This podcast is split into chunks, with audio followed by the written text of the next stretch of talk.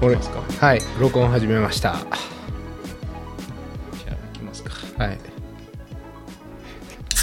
あ来た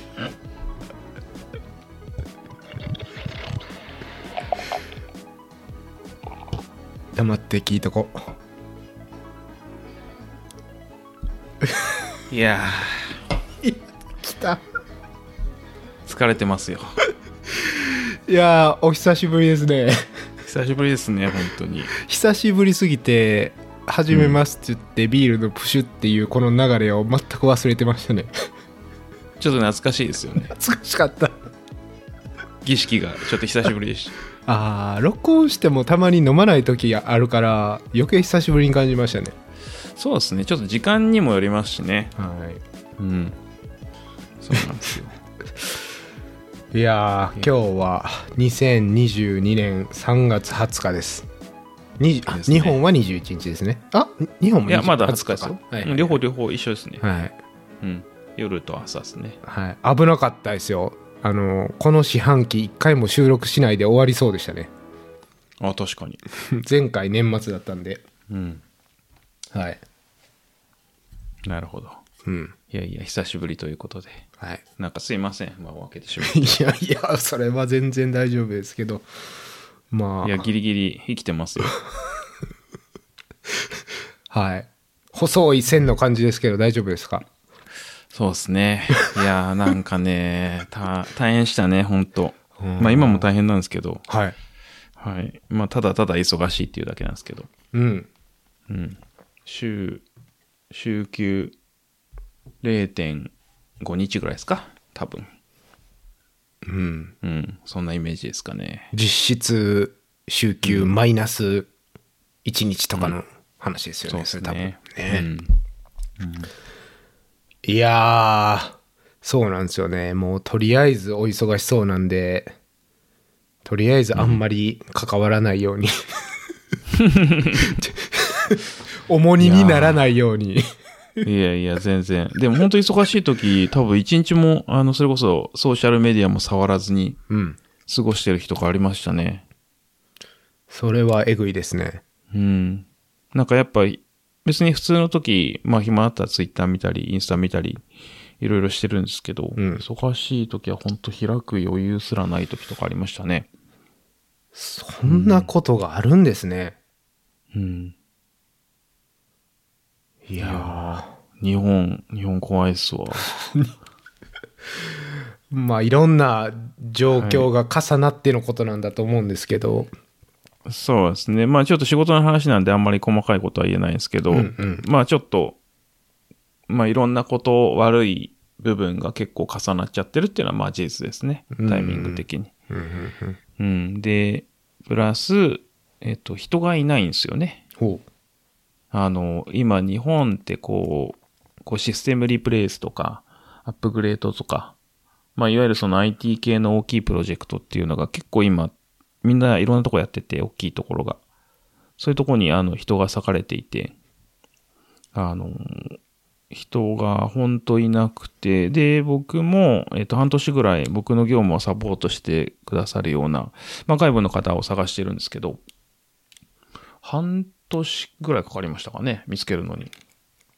うん。なんかまあちょっと条件が厳しいっていうのはあるんですけど、うんなんか、なんて言ったらいいんですかね、えっ、と、バイリンガルでとか、うんこういう業務経験をされててとか、なるほどまあいろんな条件をつけていくと、いや、それは市場にいないよって、こういろんな、あの、紹介してくれる会社とかにも言われたりとか、うんで、それこそうちの会社の、その、まあ、プロジェクトをサポートしてもらいたいなと思ってるベンダーさんが前いたんですけど、で、そのベンダーさんといろいろ話をしてて、サポートしてもらえる予定だったんですけど、あの、ちょっと手のひらを返されて、うんあの、できませんと。ええはい。あの、ちょっと大きい案件取っちゃって、あの、す全部のリソースをそっちにつぎ込むんで、みたいな。っていうので断られちゃったベンダーさんがいて、いやいや、サポートしてくれるって言ってたのに、みたいな。えそれってうん。契約する前にそうなっちゃったんですかえっ、とですね、えっ、と、いわゆる調査フェーズはもう契約してたんですよ。はははははだけど、その本番のプロジェクトフェーズは契約書分けてたんですよね。ああなるほどはいはいそう。なんで、で、もう全部できませんと。うん。なんで、まあ、調査フェーズもやお、お願いすればできたと思うんですよね、契約士だから。うん。うん、だけど、まあ、本番フェーズ手伝いませんって言われたらもう、うん。じゃあいいですって。そりゃそうですよね。うん。そう。っていう感じで。うん。そう。で、なんと。そのベンダーさんはもうダメだったんで、まあ、違うベンダーさんを探したりとかって、まあ、それもいろいろめんどくさかったんですけど、うん。まあ、今、あの、サポートしてもらってるベンダーさんはすごいいいとこなんで、おう。あの、それはそれで結果としてよかったんですけど、うん。うん、まあそれ探すのもすごい大変だったし、プラス、その断ってきたベンダーから、普通にスカウト来ます ね。うちで、うちで働きませんかみたいな のが。で、うんそこそこまあ、お大きい会社なんで、はいはいあのあ、結構毎月のようにいろんな部署から、ほう。そこの会社から連絡来て、いやいや、はいあはいのね、みたいな。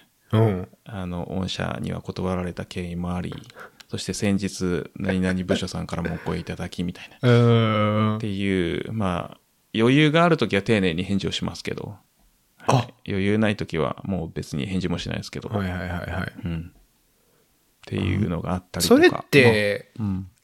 その結構規模が大きい会社なんで、そういう事情とかも分かってなくって、来るんですかね。分かってないと思いますよ。結うん局仕事してなかったんで、契約書は交わしたけど、じ、実際、仕事が発生してないんで、うん。多分、その、取引先としての、こう、ないんじゃないですかうね。ん。そうであってほしいですけどね。うん、 もし事情分かって、 そう。本当ならそうですけどね。どの面下げとんねんっていうやつでしょ、それ。そうそうそう。そうそうそう。で、リクルーターとか多分そんなこと多分考えてないんでしょうね、きっと。はいはいはい。そりゃそうですね。う。うんん。そう。なんで、まあそんな話があったりとか。まああと、それでも、まああ、のー深夜さんにはあのテキストでこ連絡した某、某ブランドからもなんか連絡をいただいたり、はい。某ブランドグループですかね。はい。はい。えっと、どうして僕に声かけるんだろうな、みたいなブランドでしたけどね。ほう。そういう、それはどあういうの、ことなんですかねテキストしてるじゃないですか。はい。あの、カルチャーが全く合わなそうな。うんうんうん。そうなん、それなんかあの、中の業界の人はわかるんでしょうけど、そんなにわかんないですけどね。あのあーピンとこないというかそんなに違うのかとか同じ業界は同じ業界ですよね、まあ、大きく言えばですけどね。あーはいそそんなに違うとう。うん、なんかカルチャーが根本的に合わなそうじゃないですか。うん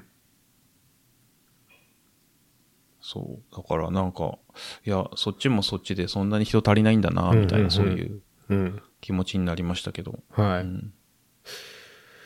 いやまあ要するにそれっまあまあてそのそうなん派遣の人が見つからないっていうのもそうだし、いろんなところから声が二郎さんにかかってるっていうのも結局は二郎石塚のその人材能力が高いというか希少だっていうことなんじゃないですかね。いやー、そうでもないですよ、きっいやまたまた ごいやいやいや謙遜なさっと。て。いやいやいやいや、ほんとね。いや、ほんとね、きっと仕事できないからこんなに忙しいんですよ。いやでもその派遣を見つか見つからないってこれはバイリンガルでうん。で狭き門っていうのは結局そういうことでしょ供給がもう明らかに少ないという、日本のし、うん、職業市場でうん。ですよそうねですね。そうです、そうです。いや、えっと、まあなんか、まあなんかこういう名称を出してもあれなんですけど、うんまあやっぱりこう、シェアみたいなのがあるじゃないですか。うんで、はいはいはいまあグローバルのシェアとか日本のシェアとか、まあいろいろあると思うんですけど、えっと、グローバルのシェアはそこそこあるけど、日本のシェアが、まあんまりないみたいな、こう、ところをやっていて、なので、こう、うんうん英語は喋れる人はいますみたいな。うんでも日本語喋れませんみたいな。っうんていう人はそこそこいるんですよ。うんうんうんうんそう。なんですけど、まあ、その部分で、えっ、と、日本語喋れますよみたいな人もちらほらいるんですけど、バイリンガルみたいになると、やっぱ数が極端に下がるみたいな。うんうんうん。っていうので、全然見つからなかったですね。で、結局諦めましたね、100%バイリンガルは。うんうん。うんうんうん。そう。とか、まあいろんな条件を諦めて、やっと、えっ、と、見つかってっていう感じですかね。ねそう。で、今一人、な、何役な、まあその、マルチロールなんですけど、その一つのロールを、まあその方にお願いできるんで、まあ比較的楽にはなるかなと思いますけど、うん。うん。いやー、よかったですね。本当に、その、兆しが見えてきたのは、本当に、聞いてて嬉しいでそす。うですね。うんいや、結構あれですね、多分、うん、なんか、ちょっとレッドゾーンうんと言われるようなその残業時間みたいなところに半年ぐらいうん入ってたんで、うん、いや、長い長い、それ。うん。まあ、あまりいけないことなんですけど、あまりっていうか全然いけないことなんですけど、うん。うん。そうそう。まあそこは結構解消されるかなと期待してますね。うーん。いやー、よかったね。と思って見てます、なんとなく。見守ってる感じです、遠くか本ら当。ですよ。 まあちょっとオンボーディングに時間かかるんで、4月に入る方が入ったからといって、まあ一瞬で楽になるというわけではないですけど、うん、まあ、2、3週間もすればだいぶ楽になるんじゃないですかね。そりゃそうですよね。うーん。まあまあ、でも、うん。方向としてはいい方向に向かってるということで。そうですね。はいいやーやっと、やっとっつう感じですね。いやー、だってね、もう、そのソーシャルメディアを開ける暇もなかったら、そら、さすがに、ビール飲んでるポストをする暇もないですもんね。うん、そうですね。うんうん。いや、なんか、だから、朝、えっ、と、まあ、6時とか6時半ぐらいに起きて、7時にパソコン開いて、で、まあ、コーヒー入れたり、こう、ペットの餌あげたりとかしながら、まあ、仕事始 めて、まあ、早い時はもう7時からミーティングですし、はいはい。うん、で、8時からは、まあ、普通にミーティングして、で、特に朝方はやっぱアメリカとミーティングすることが多いんですけど、うん。うんで、日中は日本のチームとミーティングして、で、夕方になると、その、今サポートしてもらってるベンダーさんっていうのが、まあ基本的にグローバルカンパニーなんで、いろんなところに事務所があって、で、今サポートしてくれてるメンバーが、こう、シンガポールとか、あの、オランダというか、えっ、と、アムステルダムとかにいるんですよね。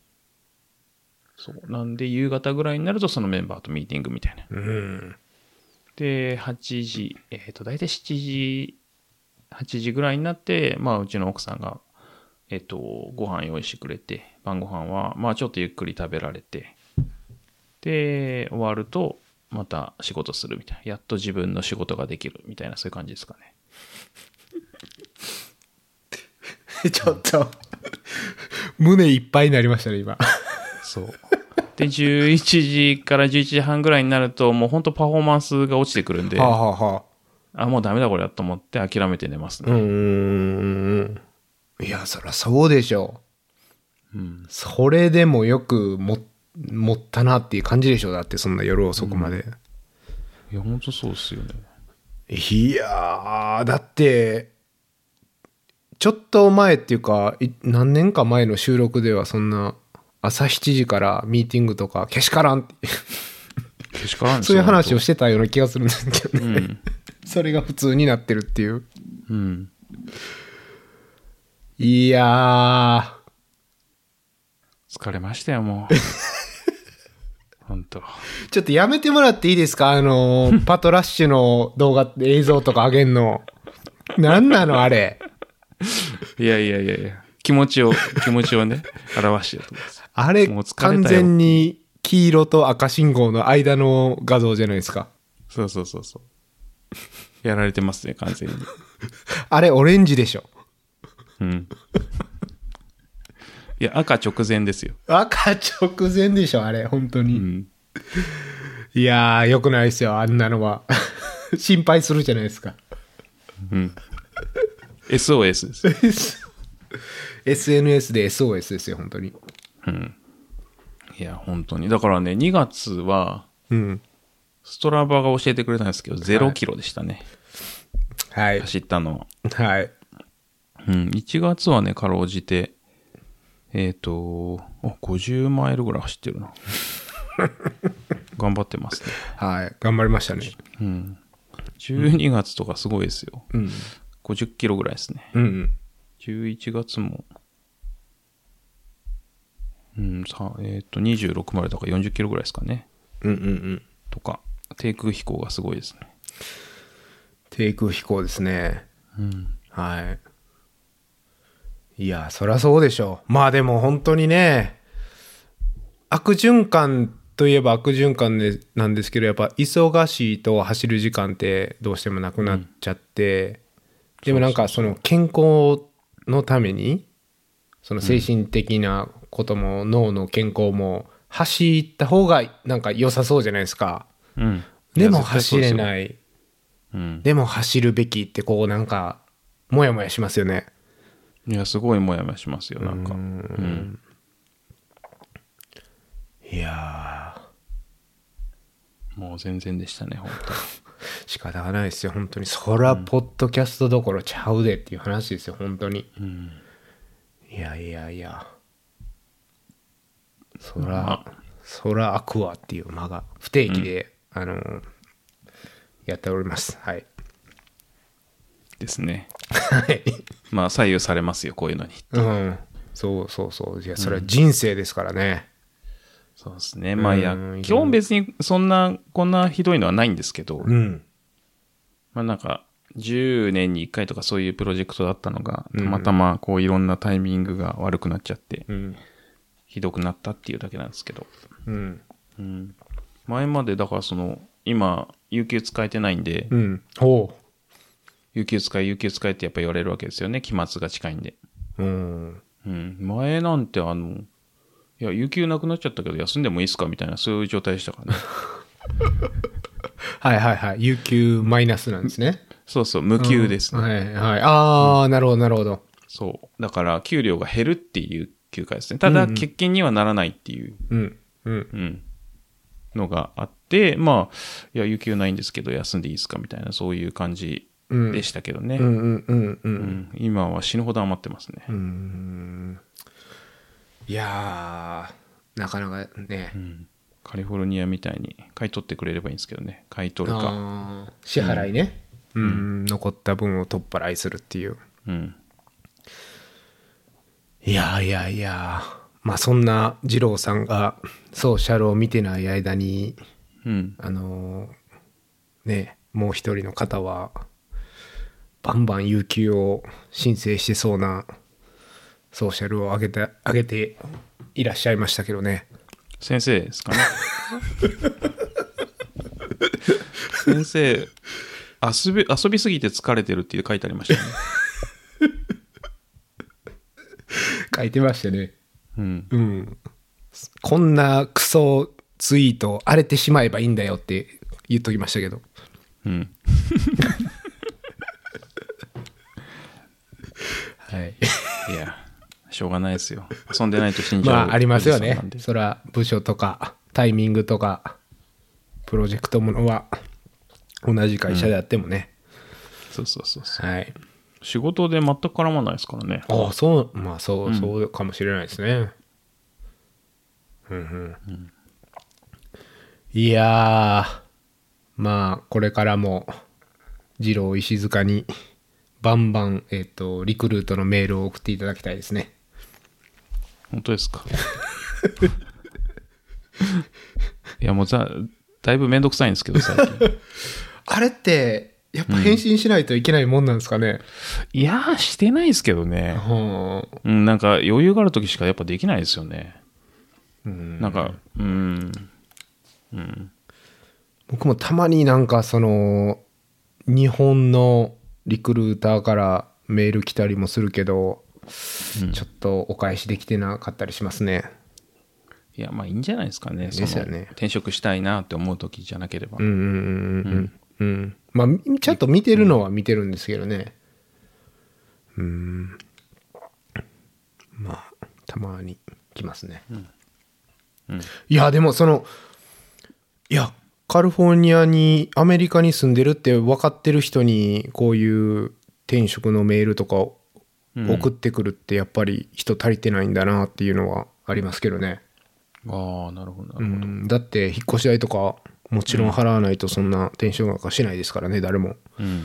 そうそうそううそうーう。んそれを払う覚悟で送ってきてるわけですからうん。多分ね、でも日本の人だったらそうだと思いますけど、うんアメリカ、僕の場合で、そのアメリカの会社とかから結構連絡来るんですけど、うんで、返事をして、今日本で、いや、ビザとリロケーション考え、どうし、どうすんのって言ったら、あ、うんごめんって言われますね。あうん。あ、やっぱり。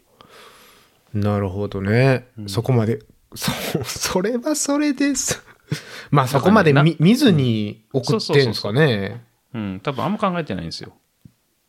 うん。まずはチャットしようぜみたいな、そういう、うんうんなんかクイックに15分話しませんかみたいな、それぐらいのすごいカジュアルなの来ますうね。んうんうんうんなるほどねうん。そっか。まあまあ。まあでも、面白いですよね。ああいうの見てたら、なんか待遇とかが会社によって違ったりするから、そうそうそう。うん、面白いんですけど。うんはい。まあ、まあそんな。はいはい。いやーだからビールの、ほら、ソーシャルもなく、うん。ビールは、楽しまれてるんで、たしなまれてるんです ね。たしな、たしなんでますよ。はい はい。はい。大丈夫です。ただあげる時大丈夫間がない という。です。そうですね。なんかこう、ソーシャルにあげるのも、体力いるじゃないですか。入れますね。うん。うん。そう。だから、まあ時間と体力いるんで、まあできてない。酒は飲んでますけど、はいむしろ飲まないとやってらんないんですけど。うん。はい。そう。なんですけど、まあソーシャル上げるのめんどくさいな、みたいな、こう、ことは多いですね、やっぱ。うん。ちなみに今日のおビールは、あ、そうそう。今日のビールはね、えっと、地元のヨロッコおの、えっと、IPA ですね。はい。ビブラントパシフィックっていう、ウエストコースト IPA っていう、こはい。う、うん。なるほど。ウエストコースト IPA 聞いたことありますね。思い出の味みたいな。おおそうなんですね。ウエスト。まあそのウエストコースト IPA ってやっぱそのカリフォルニア的な IPA なんで、うん。あっちにいるときはよく飲んでましたね、ほんと。おおうん。ーはい。よく聞きます。ええそう。なんかビールのいいところは、まあ近所で飲めるとこがあるっていうのと、まああと通販で最近こっちは買えるんで、うん。まあそれだけでこうなんとか家出かけずにうんうんなってますね。うん。いいっすね。 2月とか多分ね、家出たの2日か3日しかないんですよね。うん。ちょっそれぐらとい、こう、引きこもりでしたね。いやー、それ、今、ちょっとひ引いちゃいましたね。うん。そんなにかっていう。うん。いや、そんなにですよ、本当ちょっと今想像してた以上でしたね。いや、一番ひどいし、だ週とかで言うと、はい。えっと、寝る部屋が2階で、うん。で、まあ仕事1階でやってた時は、階段上り下りしかしてないで すよね。うんはあ、はあはあ、うん、しかも、あの、朝起きて降りて、寝るときに登るっていう、その一往復だけですね。うん。うん。っていうのが、毎、その週で言うと、あ、今週一回も外出てないかもしれないっていう週が結構ちらほらありましたね。いやー、壮絶ですね。うん。よく本当に無事で っていう感じですよ。もうそこまで来たら。いや、結構やられてましたね。いや、やられますよ、それ。そう。なあんかかん、ねあ、かん。いや、多分ね、なんかよくわかんないんですけど、僕結構自分で平気だなと思う方なんですよ。はいはい。で、まあなんか、うちの家族とか、まあ友達とかにも、いや、大丈夫でしょって言われる方なんですけど、うん。あの、ちょっと弱い人だと多分完全にやられてると思いますね。いや、間違いないと思います。やられてるか、もう投げ出しちゃうか。そうですね。 FU って言っちゃうやつですよ、それう。ん、そうそうそうそううん。いや。アメリカ人無理じゃないですかね。多分。いやー、よくこっちで言うのがもうそれ、離婚案件なんですよね。ああ、なるほど、なるほど。うん。いや、おこでしたね、一時期。いや、そういう探りを入れるつもりで聞いたわけじゃないんですけど。うん。いやいや、本当になんかその、それこそ、なんかあるじゃないですか、やっぱ子供の、うん。あのー習い事に、こう、いろいろ連れていくのとかさ、あうん。うのん。うんやっぱそういうししやつをやらないとか、おろそかにするともう、離婚っていう話によくなるというね。いろんな意味で無理ですね、それは。そうそうそうそう。いや、僕も無理でしょうね。それは、多分、その、結婚がうんぬんというよりも、個人的に多分、やられちゃいます。やられるか、うん、それこそ、ささようならしちゃいますね。うん、なんか日本人だったなってちょっと思ってますね。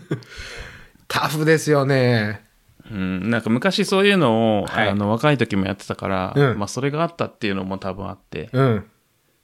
なんか、うん、まあできちゃったなとは思いますけど、うん、まあ良くないんですそれけど。って、あの、よく言う、若い時の苦労は金払ってでもしろみたいなやつじゃないですか。あそうそうそうそうん。う。うん、ありましたね、そういうの。はい。そのレベルの、タフネスですよね。うん。うん。いやーいやー、あきとはついな。あとはエンデュランス体制がなぜかあるっていう、それぐらいですかね。 うん、それ聞いてんじゃないですか、マジで。うん、聞いてんすかね。うん。うん。と思いますけどね。なんか、おも思い出しますこの仕事でしんどい時に、ああ、このレースの時も途方に暮れてたけど、結局最後まで行けたから、仕事も行けそうみたいな。全く思わないですね。全然ためになってないやん。なってない。経験が。 全然思わない。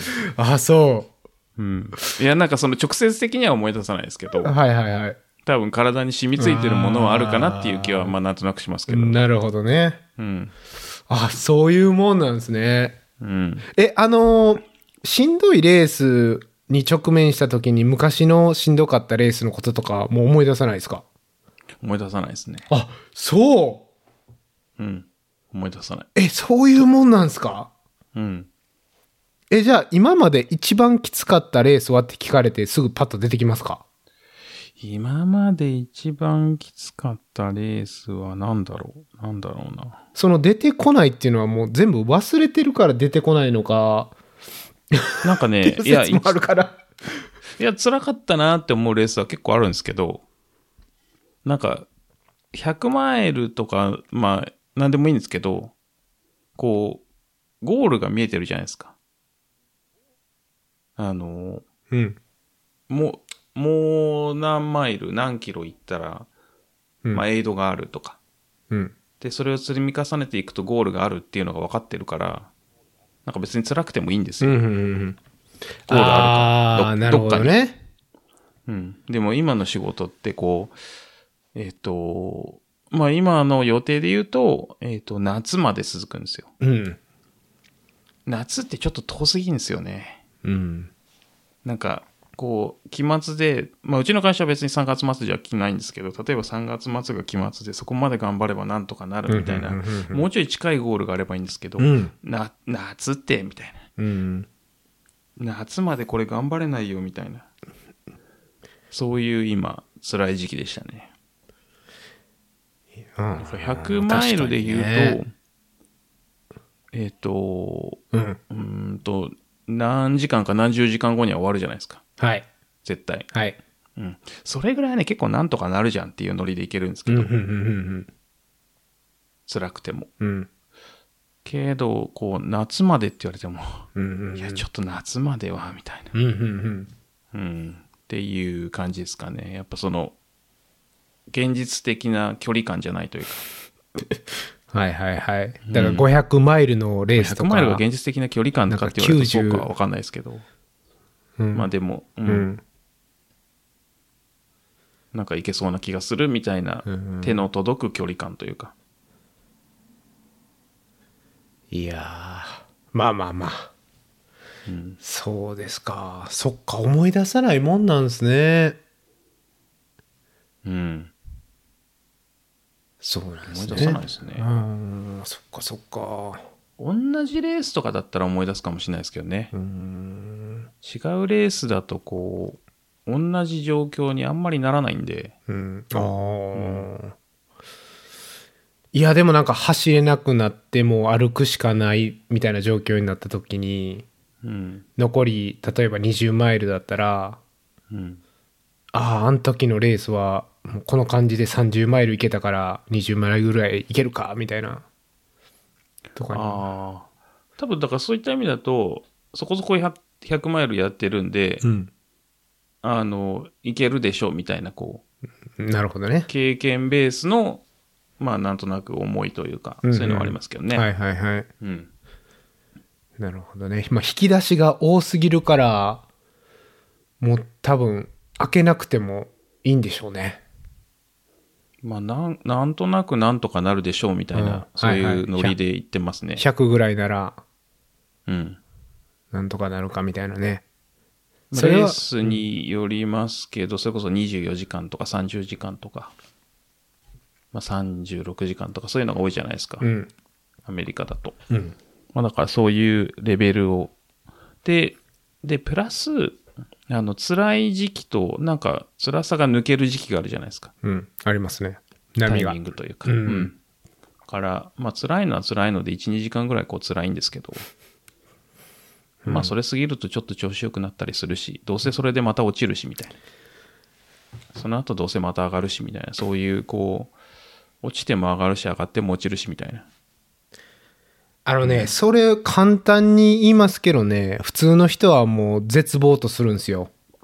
その、うん。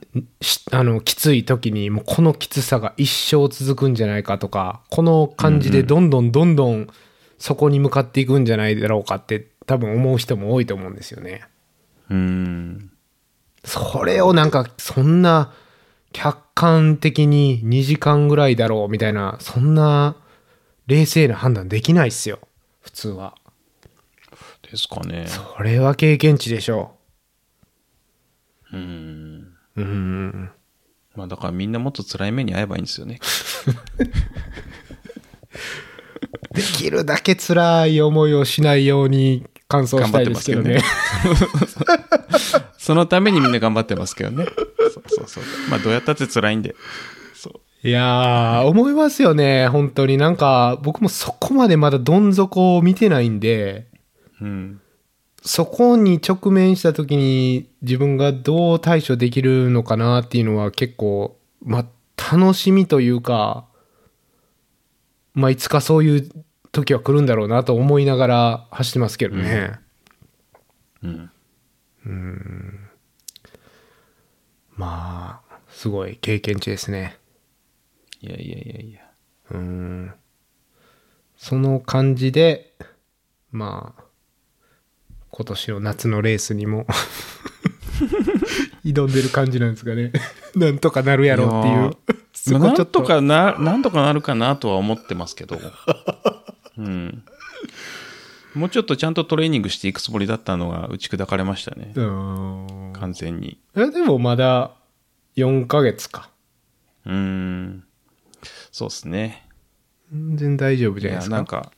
か、半年ぐらいの、半年もっとかなぐらいのイメージでちゃんとトレーニングしようと思ってましたけどね。うん。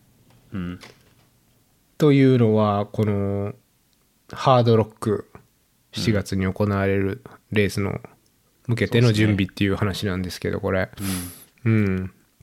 そう。だから、本当はちゃんと、えっ、と、12月に当選というか出ることが確定して、えっ、と、まあ、もっと前から決まってたんですけど、去年の去年の7月 ?6 月ぐらいから決まってたんですけど、出れるのうんは。うんうんで、えっ、と、12月の抽選頃に、まあ一応最終確定して、で、じゃあどうしようと思って、球磨川、この間日本であった九州の球磨川の、えっ、と、リバイバルトレイルか。っていう100マイルうんは、うんまあ練習で出ようかなと思って、うん。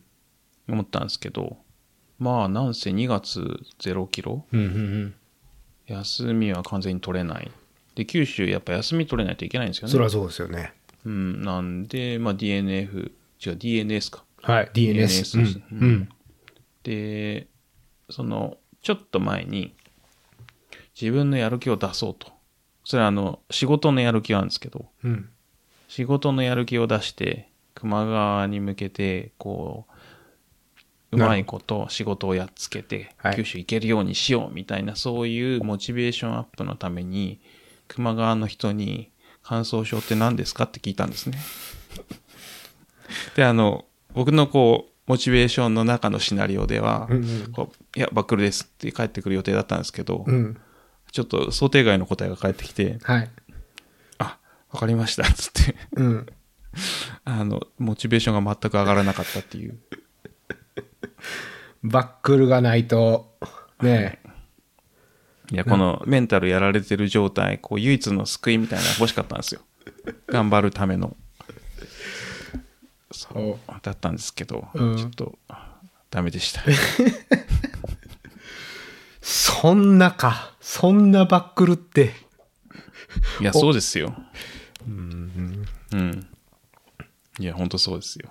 バックルあったら行って、行ってましたかあの、行くための努力がもっとできたと思いますけどね。うん。なるほど。あと、まあ、その、コロナのせいでやるかやらないかみたいなのもずっとふわふわしてて。はい。うん。で、えっと、なんだっけまん延防止っていうやつがあって、で、うんうん熊本も対象になってて、で、えっと、レース直前に解けるのかなレース前後で解けるみたいなそういう感じだったんで、うん。結構ないかな的なイメージもあってう、ん、うん、うん。そういうのもあって、なんかやっぱりこう、準備できてなかったですうん。うね。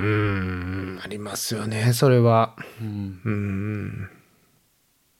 実際、だってね、やるやるって言っときながらも、直前でキャンセルになっちゃうレースとかもいっぱいあるから、うん。なかなか難しいですよね。うん。うん、マンボウとそうですかね特に出てると。うん、そう。なんで、まあ結局出れなくて。うんまあでもなんか、熊が終わった後、あの、参加賞みたいなのを送ってくれたんですけど、おうめちゃくちゃなんかこう、地元の、えっ、と、食材的なものがたくさん入ってて、うん。ああ、なんかやっぱ行っときゃよかったな、みたいな、そういうのありますね。うん。熊本行ったことなかったから、なんか行ってみたかったし。うん。うん。まあ来年かな、とか、まあイメージありますけど、また行けたらいいな、っていう感じですかね。まあそんな、うんトレーニングで100マイルを走って、まあ、えっ、と、なんか距離を、まあ、鳴らすみたいなのはやろうかなと思いたかったんですけど、うん。うん、まあ、ちょっとそれができなかったんうで、ん4月からどうやってトレーニングしようかなっていうのはちょっと考えてはいますけど。うん。うん。で、あとは、その熊川の週末に、えっ、と、いや、もう行けないなと思ってたら、あの、先生から連絡が来て、い、 や、どうすんの熊川って、いや、もう全然行けないっす、みたいな。うん。で、土日はっつったら、あの、半分、半分か7割ぐらい仕事ですみたいな。っうん。て言って、じゃあもし来れるんだったら、ちょうど宣言山で、えっ、と、50キロと100キロのやつやってっから、うん。まあなんか名前だけ入れといて来たら、来れるんだったら走ればいいじゃんみたいな。はい。そういう、あの、優しい措置をはい。提供してくれて。うん。そう。で、50のところに名前入れてもらって、50、宣言山50、50キロはい。っていうのを走らせてもらって。うん。でも途中であのドロップしちゃいましたけど。おおうん。何が起きたんすかいや、なんかね、足首痛くなっちゃって、おお別になんかね、つまずいたとか捻挫したとか全然ないんですけどう、ん。そう。で、なんか午前中も仕事してて、はいなんとかたどり着いて走って、でもやってられないからやっぱビール飲んで、うんうんってやってたんですけど、うん。はい。そう、なんか足首痛くなっちゃって、心が折れて、うん。とぼとぼ帰りました。おおうん。いや、ソーシャルでは見てましたけどね。うん。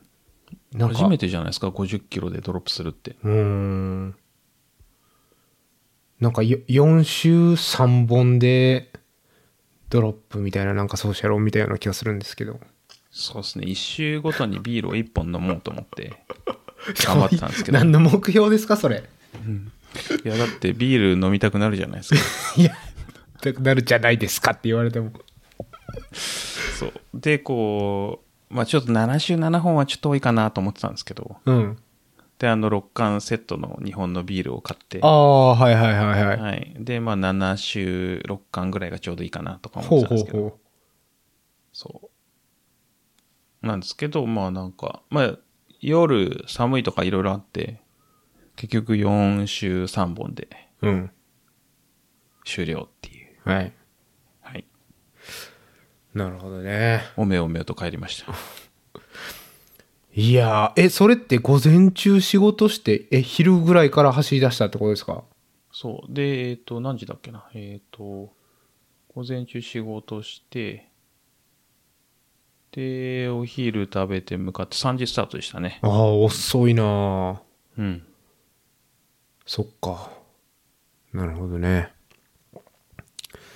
で足首はもうこれちょっとやばいやばめのやつだなって感じだったんですかなんかね、すっごい痛くて、うんで、なんか、もともと足首に、こう、ネズミって呼ばれてる、あの、骨の破片があるんですよ。うんうんそれはなんか捻挫とかすると、骨が剥がれちゃうんですよね。うんひどい捻挫とかすると。で、すごいちっちゃい、こう、えっ、と、破片みたいなのがはいはい癒着せずに残っちゃうんですけど、はいはいはいはいで、それがいて、なんかずっと平気だったんですけど、まあなんかそれっぽい痛みが出て、うんで、うん、ちょっと辛いなと思って、で、あとメンタル弱ってるんで、もう帰ろうっていう、うんそういう感じでしたね。うんだけど、なんかまあその後痛い人痛くない人ありますけど、ちょっとずつ、うん、なんかまた動いてるなみたいなそういう感じですかね。特定の走り方をすると、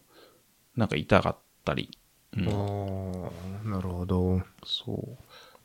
まあ取り除けばいいじゃんっていうのもあるんですけど、うんうんうんうんまあ手術しないといけないんで、うんうん。ちょっと悩ましいなっていう感じですけど、ずっと出てなかったんで、なんで出たんだろうみたいなのはありますけど。ですよねうん。ほういやーどそのかなり久々に走られたと思うんですけどうん、どどんな感じだいぶやっぱりおあのフィットネス自体は落ちてる感じはあるんですかねうーんとね、そんな、すごい落ちてる感じはしなかったですけど、でも、うん1ヶ月以上走ってなかったんで、はいなんか体重いなと思ったら、うん体重が、えっ、と、すごい増えてて、うんあの、千家山の後に久しぶりにこう、体重計に電池を入れて、うん電池切れてて、うんで、久しぶりに電池入れて測ったら、ウエスタンステイスの時より8キロぐらい増えてましたね。 8キロうん。 2018 18年。 18年多分あの時ううんん。あの時が58キロぐらいで一番まあこう、まあいいシェイプだったと思うんですけど、うんうんうんそれに比べるとまあ8キロ、うんね。はい、それはなんか、久しぶりにこう、日本も暖かくなってきて、うんバギーズ履いたら、うんあれなんかちょっときついかもしんないってああ思いました。ーなるほどそっかまあでもね全く走らないと、そうなりますよねうん。うーん奥様の手料理も美味しそうなんでそうですね。まあ、 そうそう、ご飯は普通に美味しいんで、やっぱいっぱい食べ過ぎちゃうんですよね。はいはいはいうん。うんうん。なんかもう食べる以外、こう、ポジティブなことがないの で。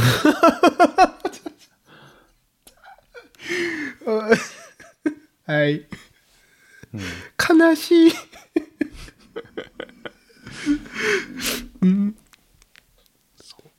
そうなんですよ。そうか、でもそんなもん、僕、その怪我とかして、1、2ヶ月走らなかった後に、走った時のこの、なんていうんですか、心肺機能の衰えみたいなのすごい感じましたけどね。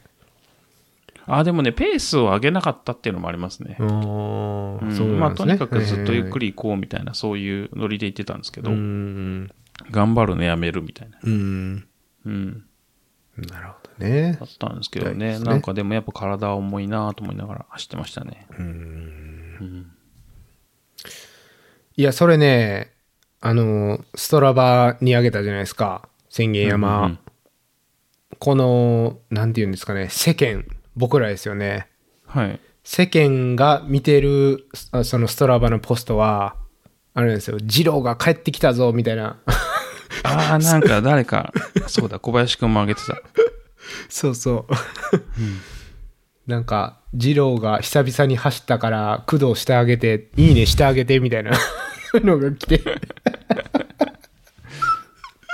なるほど、なるほど。うんそれいや、めっちゃ、めめっちゃ工藤入ってますよ。あー それね、あのー見せてやろうと思ってね、スクショ撮っときましたけ どね。多分あなのるほどなるほーど上げてるご本人はそういうのわからないじゃないですか。わかんないですね。こっちがどういう風に表示されてるかみたいな。うん。うんだから、あの、記念にスクショ撮っときました。ありがとうございます。 いや、すごい。めっちゃ、めっちゃ工藤入ってる。あのーいやー、でもね、まあ4ヶ月これから、やばいですね。うん。なんかだ、え体重を落として、うん。まあできる限り。そうですね。えちょっとあれですよね。行きますよね、まだ。行きます行きます。全然行く気満々 ですよ。はい。いや、本当だって、あの、モチベーションは、こう、プロジェクトの、えっ、と、いわゆるこう、やっぱどうやったって、こう、忙しいタイミングってあるじゃないですか。はい。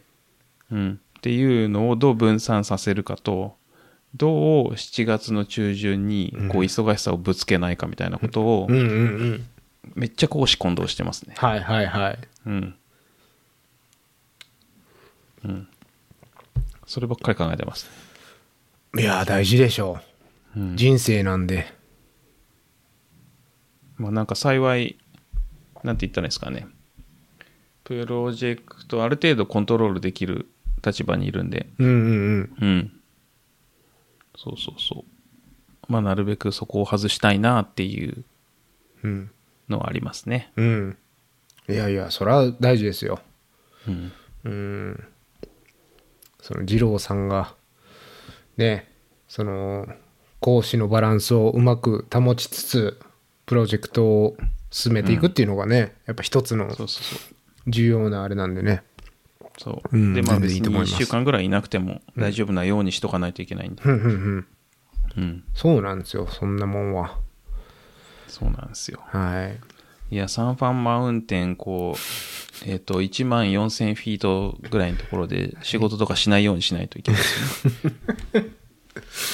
はい、そうですね。まあまあ別に仕事はしてもいいかもしれないですけど、ちゃんとね、スタート地点に立ってもらわないとね、まずは。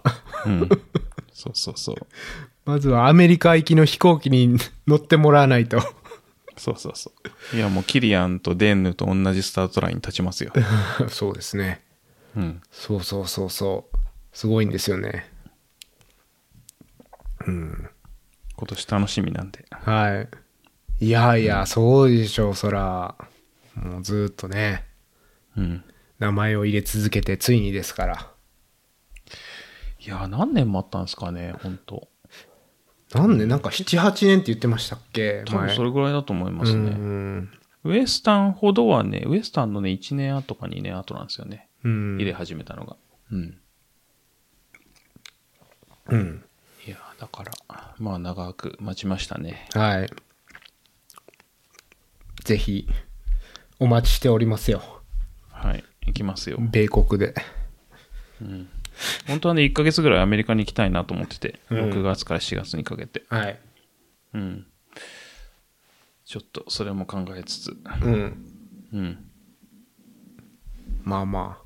まあまあまあまあ。とりあえず、トッププライオリティは、ハードロックなんで。ね。そうですね。そのレースの時だけは、ぜひ、お願いします。頑張ってください。そうですね。うん。うん。いやいや。いやー、ほんとね、なんか、ただただ忙しいっていう話しかしてないですけど。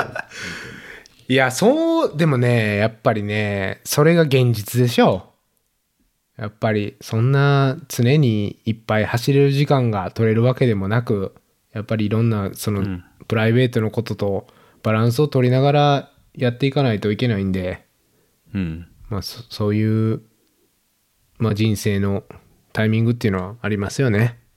うん。うん。そうですね。プロだとね、まあそのそらいいですけど。うん。そんな、その2月1回も走らなかったって言ったんですけど、引っ越しもしたんですよね。もうやあれめて。ね、ななんなんすかね、本当に。この、なんで人生で一番忙しいタイミングで引っ越しするんだみたいな。うんうん。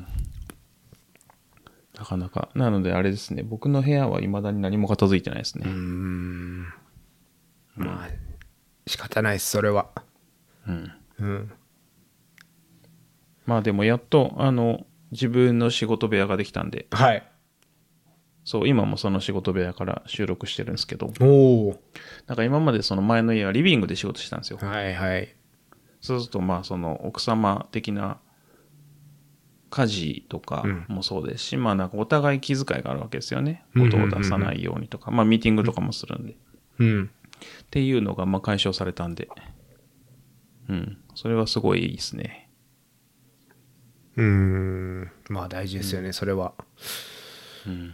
そんだけ時間も長いとね特にそうなっちゃいますよね、そ大うで事すね。大事ですよほんねうん、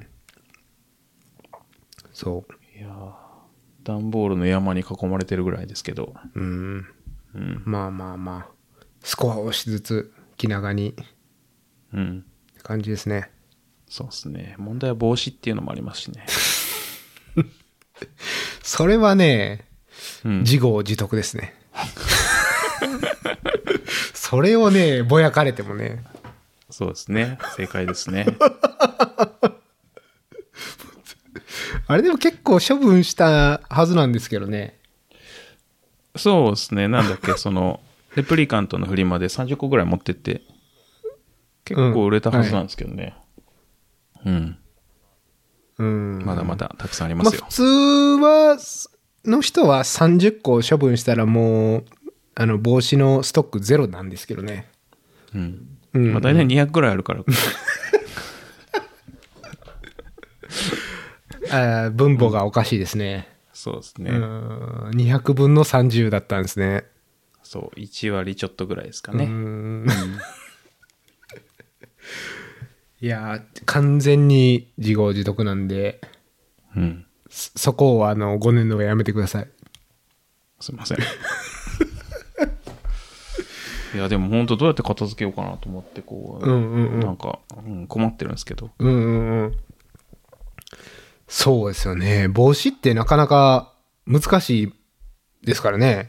収納が。うん。そして、あの、そんなに乗ってくれると思ってなかったです。あの、知らんがなって言われるかと思いました。うん何が何がいや、その収納の話なんか知らんがなって言われるかと思いましいや、僕はそら、大変ですよってなりますよ。そら、その、身内の方は知らんがなでしょうけ ど。そそうの、ですね住居を共にされてる方は、た。うん。いもっともっ私のと冷たく対応するのが正解だと思うんですけど。そうそうそうですね。私の邪魔にならないでみたいな、そういう世界ですからね。僕はただの友達なんで、まあ、所詮は、他人事なんで大変ですよねで済むけど。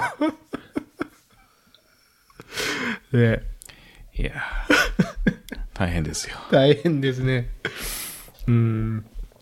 まあでもなんか、あれなんですよね、オフィスのセットアップもうん。整って、なんか、そうっすねたなんかそれ、それをたまにソーシャルで見ますけどね、なんかモニターが増えたとか。そうですね。モニターを今、えっ、と、まあ、普段のノートパソコンに、もともと1枚モニターあったんですけど、同じモニター買って、ノートとモニター2枚で3枚にしたりとか、あとは引っ越すちょい前に買ったんですけど、椅子を買いましたね。うん。椅子はね、これもっと早く買っとけばよかったと思うぐらい良かったですね。うん。なんか、リビングで働いてたのもあって、こうなんか、そうんこに椅子を追加するって多分大変だと思うんですけど、うん。ちょっと諦めて、なんかもう、ちゃんとしたの買おうと思ってう、ん。なんか、すっごい腰痛くなっちゃって。おおー。うん。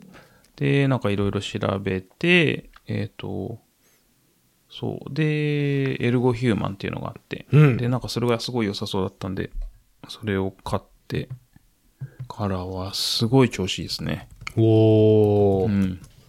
うん。いや、でも確かに。だって、全然寝てる時間より長く椅子で過ごしてるわけですからね。そうですね。7時から夜11時半で、まあなんかお昼とか晩飯とか覗いたら、ほぼそこにいますからね。うんうん。布団より長いですよ。そうそうそうそう。なんかね、よくあるじゃないですか。こう、マットレスにめちゃめちゃお金かけるとか。うん。うん、でも椅子の方が長時間使ってるっていうね。うん。これ今、僕初めて、あの、エルゴヒューマンっていうんですかはい。ちょっと見てみたんですけど、これ、あの、アメリカの会社のオフィスにも結構あるやつですよね、多分。あ、マジですかうん。なんかうちの会社でも見たことあるような気がします。それめっちゃいい会社じゃない ですか。そう。これ高いんですよね。うん本当に。あの、噂では2000ドルぐらいするって、確かに聞いてました。なるほど。僕ね、中古で1年落ちのやつ買って、うん。なんかでもリテール価格が多分13万ぐらいで。うん。中古えーで、僕、いや、えっ、とね、り正規価格が13万で、1年落ちの中古で7万ぐらいで買いました。なんか今、ウェブサイト見たら、一番高いやつは1750ドルとかで。うんうんあのリテール価格でまあディスカウントになって900ドル台ですけどうん。うん、うーんこれはね有名なやつじゃないですかねいいですよ。すっごい。僕の会社にああるような気はするけど僕の椅子はこれじゃないなおかしいなうん。 おかしいな。ちょっと下っ端にはこれもらえないやつなんですかねうん。そうかもしれないです ね。いや、でも僕も、あの、たまにオフィスに行くんですけど、うんうんあの、たまにオフィスに行って座ると、あ、普通のオフィスチェアだなって思いますけどね。こう、なんか、エルゴヒューマンじゃないな、みたいな。こあうーなんかいろいろあるじゃないですか。そのハーマンミラーとか、ほうほういわゆるそのいい椅子と呼ばれてる椅子があるんですけど、んまあ、オフィス、普通にオフィス行って座った時に、いうんや、俺の椅子の方がいいなって思いまうしーた。んありますよねそれは分か,、うん分かっちゃうんですよねいいのを使っちゃうとうん。うんいやなんかそういうのありますよねこのリモートになって特になんか家の環境の方がええやんみたいな、うん。会社もっと頑張れよみたいなうん。ありますよねうん。うんそうなんですよ。いやーありますよいやうちの会社もそのまあまあオフィスはまあいいとしてデスク周りはうん。そのトイレがねはい。このコロナの中やのにそのペーパータオルのこのディスペンサーがまだ手動やったりはいはいはい。そのなんかえっと給水のなんて言うんですかあの水のうんうんうんボトルをリフィリングする給水器っていうんですかうんうん。それがもうめちゃめちゃ古かったりはいはいはい。いやもうそんなコロナ禍でこういろいろみんなやってんねんからこの辺は設備投資してほしいなとか思いますよね、うんトイレ行くたびに思う、うんこのなんていうのセンサーじゃないペーパータオルディスペンサーってもうないよ今この時代って思いながら使いますねなるほど。うんうーん。とか給水器ももう今ねハンズフリーじゃないですか大体ああ、新しいやつそうですね。うん、だからボトルをこう置いたら勝手に注いでくれるみたいな、うん。そんな多分それ高ないでっていううん。うんと思いながそうら、で毎回給水するたび一人一台にじゃ思い,、思いますねうん。一人一台じゃないですしね。そうそうそうそう何百人に、何十人何百人に1台のレベルなんでねうん、うん、確かに。まあありまあまですもようちね、のオフィスもそうですね。そういう、タッチレスうん。じゃない、普通のですね。はあ、すあの、あれ給水ですかうん。給水はタッチレスにしましょうよ。うん。ですよね。って思い、思いますよね。うん。確かに。あの、アメリカの空港とかによくあるタイプのやつです。うんうんううん。うんん。もしくは、あの、足で踏むやつですよね。ああ、確かにね。あり、あの、昔、中学校とかにあったやつですよね。うん。うんうんうん。そうなんですよ。なんか、そうそうそう、その給水器も、そのボタン式なんで、うん。ボタンを押して、その後はこのアルコールワイプで拭いてくださいみたいな、 クラシック。クラシそックのって張いりうか。紙がしなたんだってう、ん。いやいやいやいやっていう話なんです よ。うん。まあそうなんやけど、うん。そうね。それは、あの、コロナ1年目でやることですよね。そうなんですよ、うん本当に。うーん、まあこんなね、会社の文句を言っても仕方ないんですけど、そういうのはありますよねっていう、家と、こう、会社での環境の差っていうね。できれば会社の方が、いい環境であってほしいですけどね。うん。そうそうそうそう。うん、確かに。設備的にそのは通り。ですそよの、なんていうのコンフォート的にはやっぱ家には勝てないでしょうけど、うん。うーん。仕事に集中できる環境であってほしいですよね。そうそう、だからまあね本当にまあリモート会社に行くっていうことがそう。うん。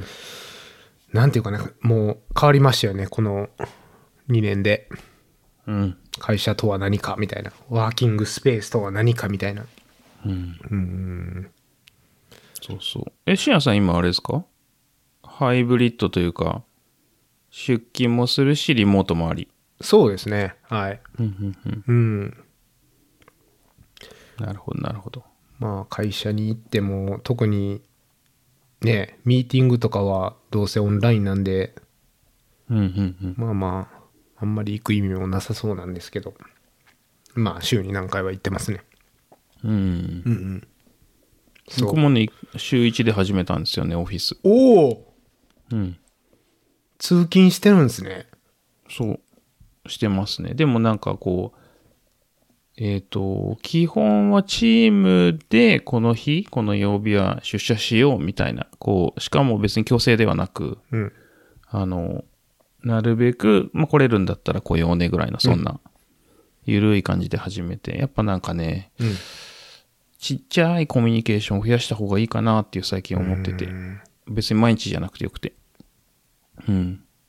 そういう意味で始めましたね。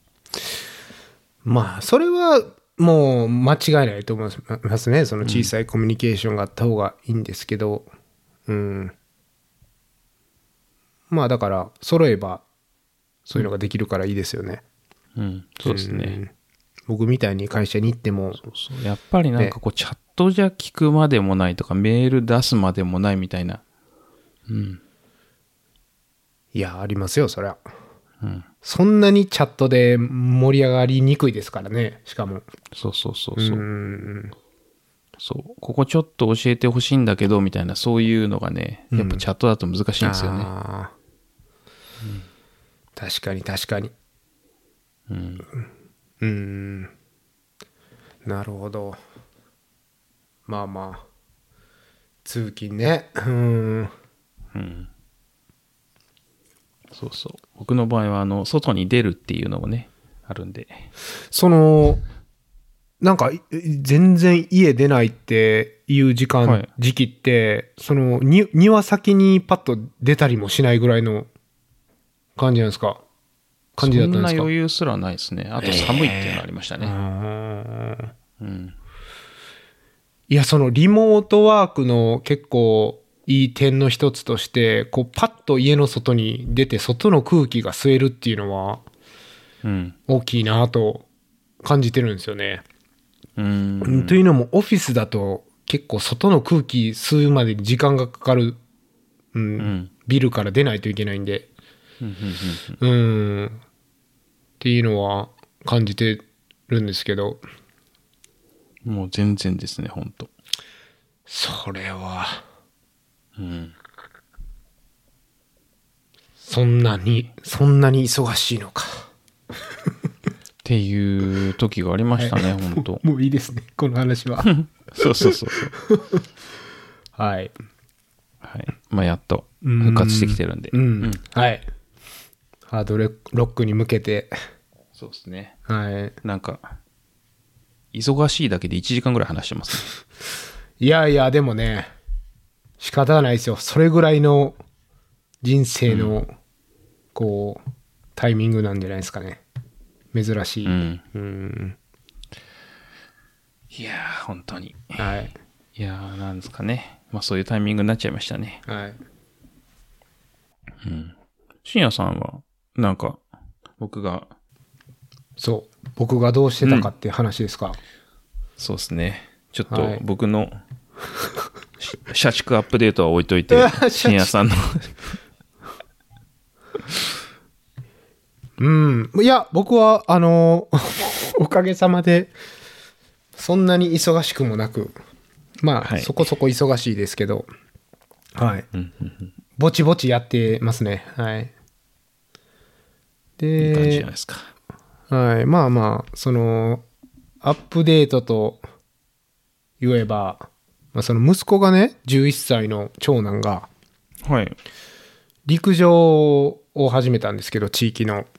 ほうほうほう。うん。で、まあ、その、全部ボランティアからなってる地域のチームで、はいはいはい。で、運営もコーチも全てボランティアなんですけど、まあ、その、なんか、3ヶ月で、3ヶ月、2、3、4、5、4ヶ月で、まあ、2万5千円ぐらいのプログラムなんですよ。うんうんうんうん。で、結構それってアメリカだと、習い、アメリカの習い事だとすごい安いんですよね。なんかそんな気がしますね。うん、やっぱりその、給料を誰も払ってないんで、もう本当にぶ運営費だけで賄ってるっていうんで、その値段でできるんでしょうけど、うんうん。まあ、その、ただ、ボランティアを募ってて、親の。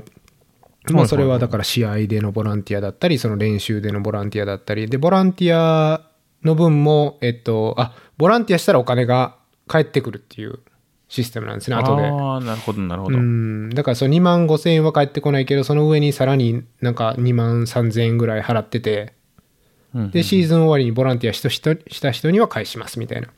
うんうんうんで、ボランティアをまあ募ってて、その一つのに、その、コーチみたいな枠もあったんですよ。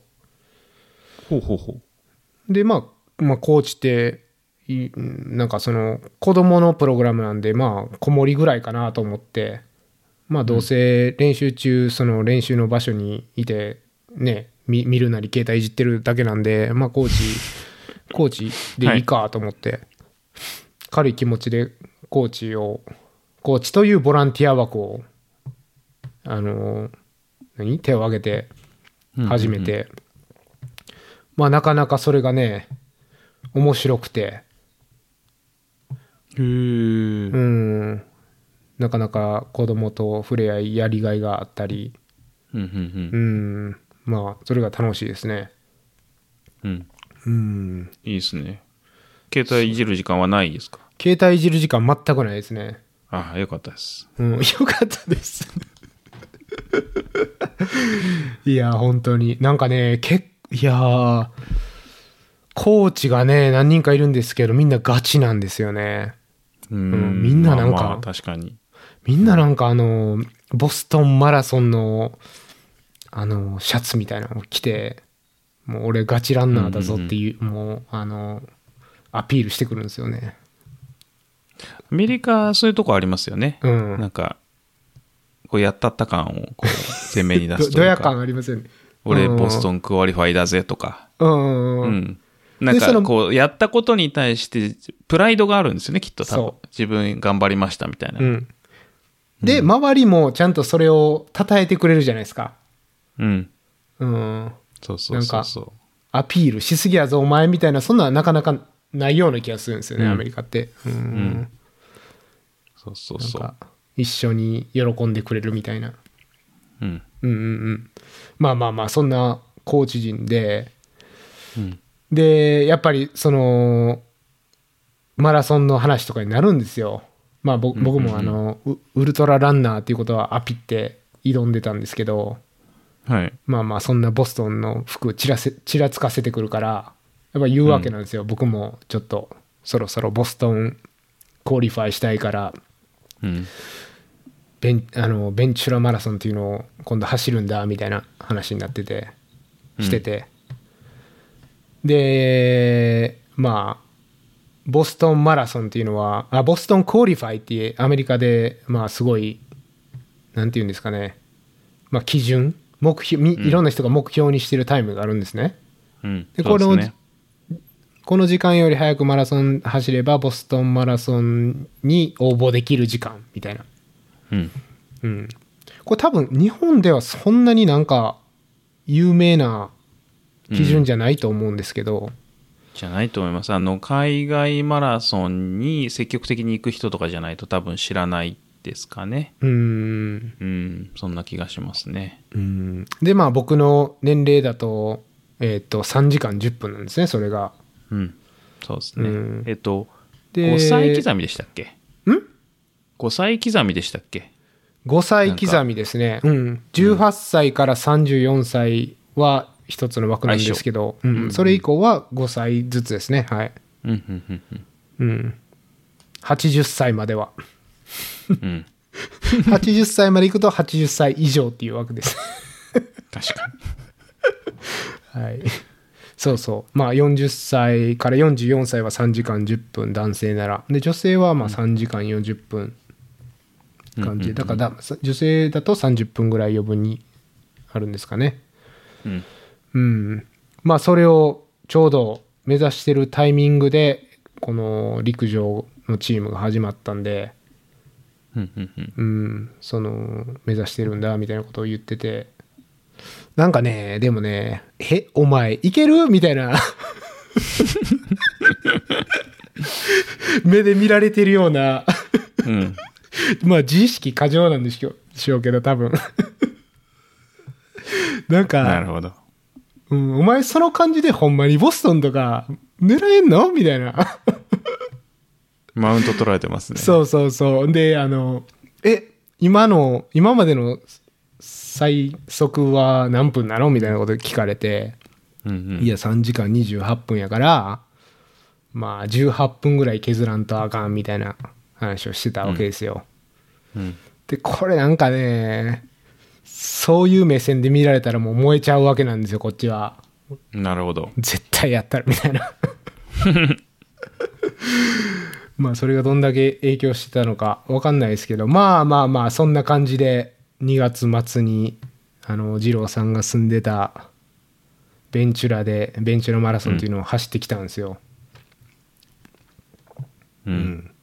まあそれでまあ下り基調。下り基調で、でまあまあまあ結論から言うと見事 3, 3時間8分でゴールできたんで、まあ、ボストンクオリファイはできたんですよね、素晴らしい。うーんおめでとうございまます。あ、まあそんなね大きい顔して言えるタイムじゃないのは分かってるんですけどねいやいやいやいや、まあまあまあまあそこは、基準、基準達成ですから。うーんそのサブ3以外は全部サブ4でくくられちゃう世界なんでそうですね。いや、僕、あの、最初はすごい勘違いして、うんあの、サブ3だと思ってました。 いやいやいやいや。いいじゃないですか。3時間10分で。全然いいと思います。はいはい。まあ3時間8分ぐらいで終わったんで、まあまあ、あの、まあ、次はいけますよ。はい。つんあ、次、サブ 3? 次うん。うん。あのね、もう、マラソンがね、辛すぎて、うん。もう、次とかは一切考えてないですね。なるほど。うーんいや、もう最初から最後まで、ずーっとしんどくて、うん。でこうトレイルレースだとほらエイドステーションで楽しかったり、うん一緒に走ってるランナーとキャッキャ言って楽しかったりするするんですけどうん。だからマラソンの独特な雰囲気もう黙々と走る、すもうそれをねひたすらやってたんで全然楽しくなかったですねうーん。うんもうほんと楽しかったのは最後の1 5 0ルだけでしたねなるほど、なるほど。うん、ゴールできるみたいな、なった時だけ楽しくて。あの、最後のカーブ曲がって。そう。そう、はいはいはいそう、あのね、ちょっとコースがね、通年とは違ったんですよ。うん、んそう。残念ながらね、ベンチュラのダウンタウンで終わるコースじゃなくて、うん。ちょっとあのー北の方の、ダウンタウンよりも北のところで終わったんですけど、へえ、なるほうど、んなるほど。うん、まあ、地元ネタで申し訳ないですけど、うん、うん。うんうんうん。まあその本当に最後の曲がり角を曲がって150メートルのストレートでゴールなんですけど、本当にそこだけでしたね、楽しかったのは。うん、なるほど。うーん。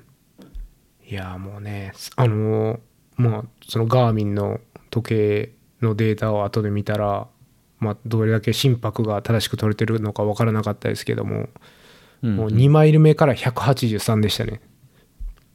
へえ。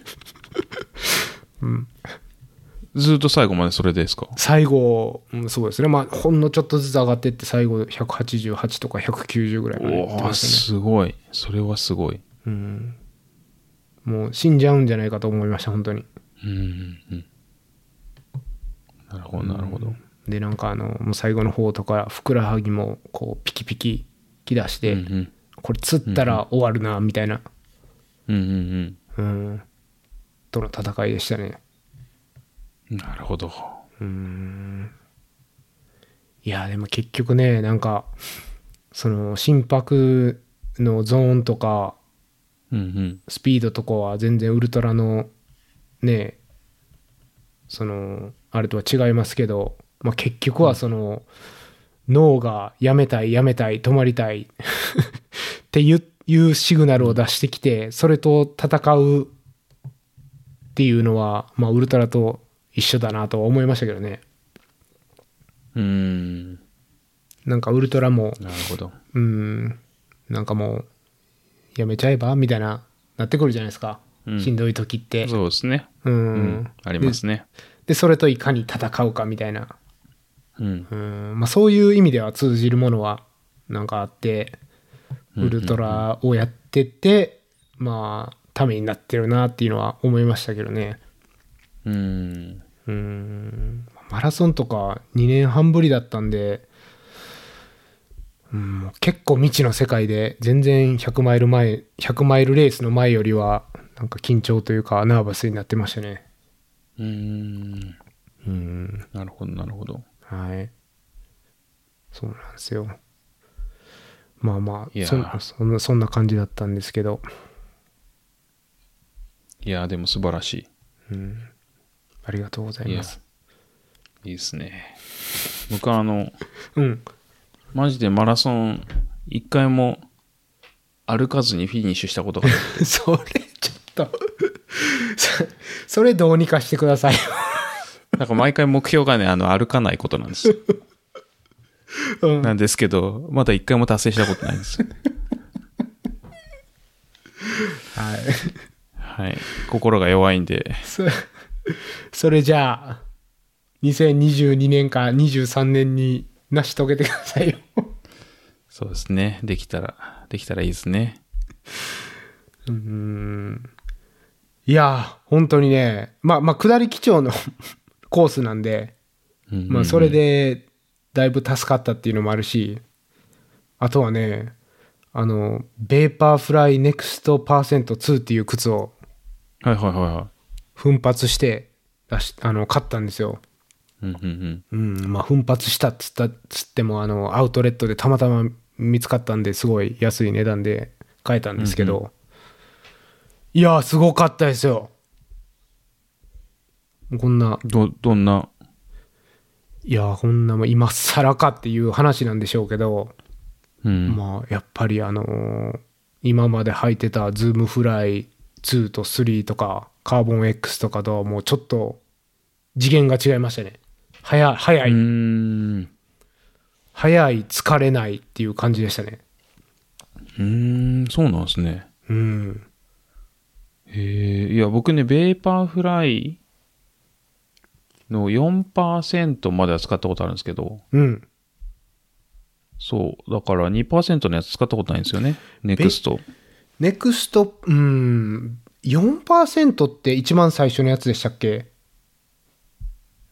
うん、多分そうですね。うーん。ちょっとな、なんか、あの、名前がややこしくて、うん。ちょっと順序がわかんないんですけど、うん。いや、なかなかね、もうその下り基調とこのベーパーフライのおかげで、18分削れたようなもんなんじゃないかなっていう感じでしたね、本当に。うーん。うん、なんか自分の総力がそこまで上がってるかどうかっていうのはちょっとおあんまり感じなかったです。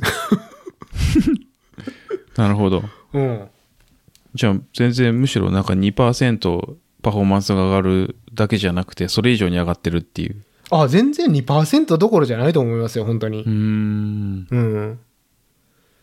だってなるほど3時間半とかだと210分なんで5%で10分でしょ、うん。 ?5% ぐらい上がってんじゃないですかね。やばい。うん。だから5%で、靴の5%で10分。で、下りで、まあ10分み たいな。それでいけ、いけたって感じなでるしほたね。ど。俺、なるほど。うん。僕の総力がどうとかいう話ではなかったですね。なるほど、なるほど。うんいやでもねその前もなんかこんな話したような気がするんですけど、まあ、靴なんてっていうのあるじゃないですか、そうですね。うんまあ、別に足に合えばいいんじゃねえのと思ってたんですけどうん。ちょっとさすがにベーパーフライ様の効力は感じましたねうーん。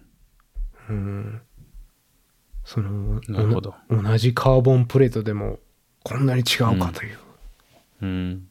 いや、僕もね、昔ベンチュラマラソン、ベーパーフライ出したんですよね。おお、なんと走りましたけど、はいあの、途中で嫌になって歩いてしまいましまあまあまあ、それはね、た。はい。 靴が何であろうと。そうそうそうそう。心の弱さが。 いや、あのね、ぜひぜひ、ベーパーフライ、ネクストパーセントにアップグレードして、次走ってください。うんまあ、その時は、もっといい靴が出てるかもしれないけど。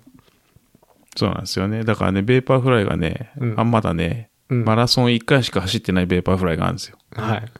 そう、4%が。はいはい。はい。なんで、ちょっとそっちをまだ使わないと。走行距離50マイル行ってないぐらいのやつ。うん。それでも、あれなんじゃないですか、なんて言うんですか、加水分解。分解しちゃうやつなんじゃないですか、そろそろ。いや、日本の湿気だとどうですかね。5年ぐらいするとしちゃうんじゃないですかね。うん。うん。そろそろ5年経ちそうですけどね、なんか、大丈夫ですかまだ、まだ大丈夫ですよ。いいつ何年ですかそれ走ったのえーっと、走ったの、あ、でも確かにウエスタンステイツの年だから2018 年か。だから来年ですね。もう5年経ってます、うん。やばい。 やばい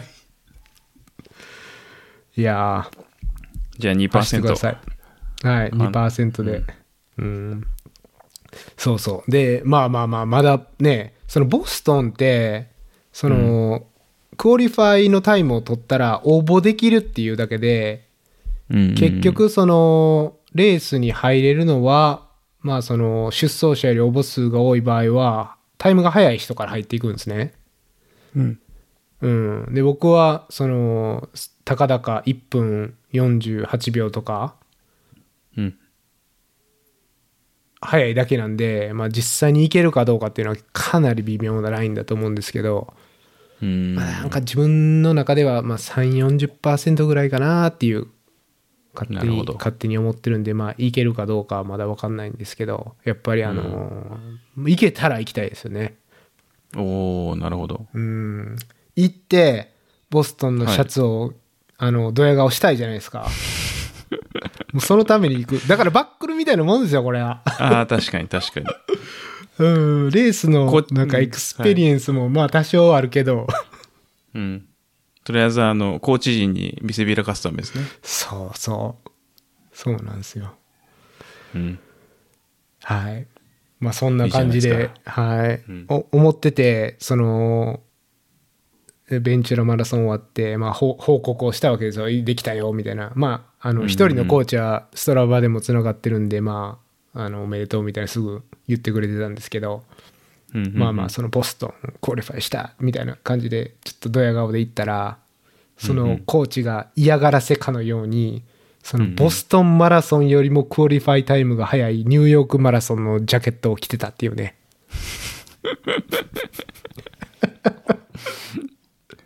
ややこしい。上には上がいるからもう。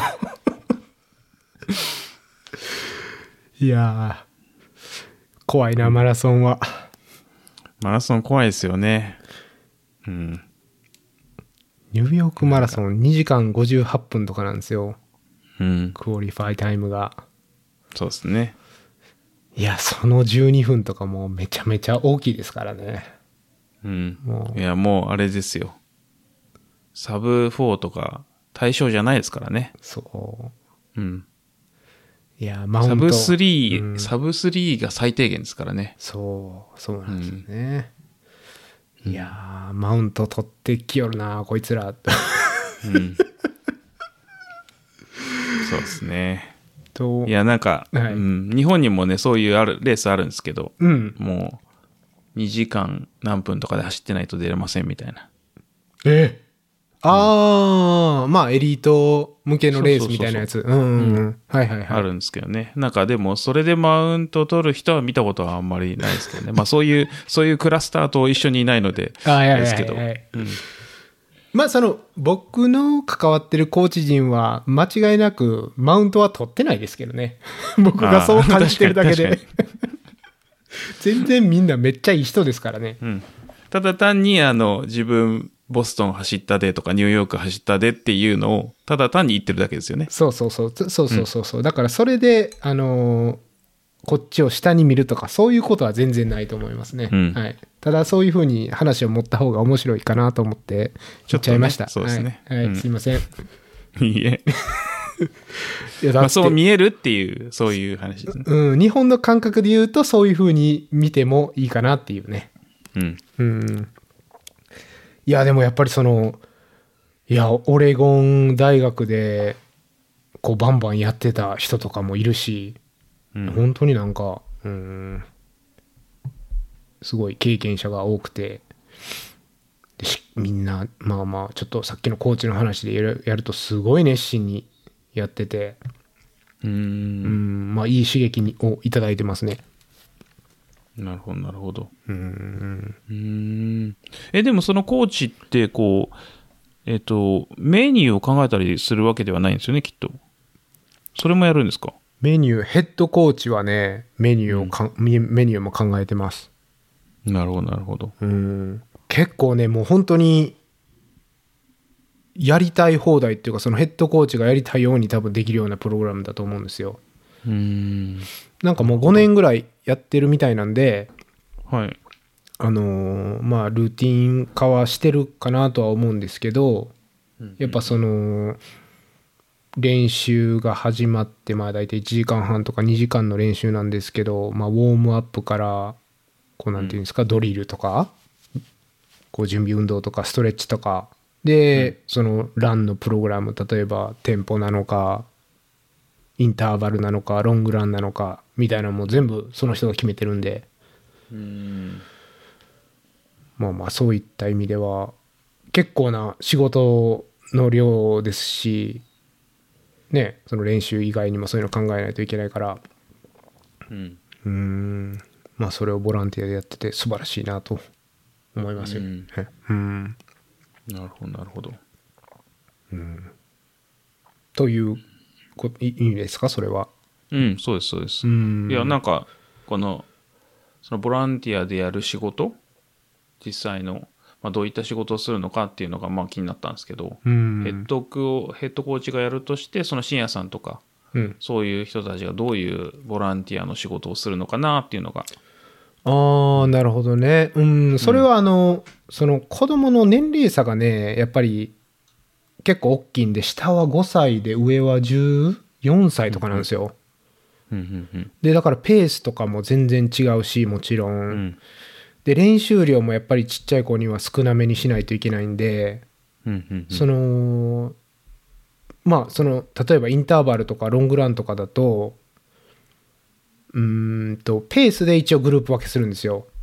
はいうん、ただその本数とかは年齢で変えないといけないんで、まあ、そのコーチ1人につきグループ1人1つみたいな感じであのうんうん受け持ってでまあロングランとかだと、まあ、そあの道路走るんで、まあ、あの前と後ろに1人ずつコーチなりその保護者がついたりうんうんなるほどううんんあとはそのインターバルだと、まあ、トラックでやってるんですけどまあそのう受け受け持ったグループの子供たちに大体これぐらいのペースで走って、うんうんうんであのよくあの陸上のマネージャーがやってるあのストップウォッチ持って、うんううんんあのペースを教えてあげるみたいな、うんそんな感じですかねなるほどなるほど僕の仕事としては。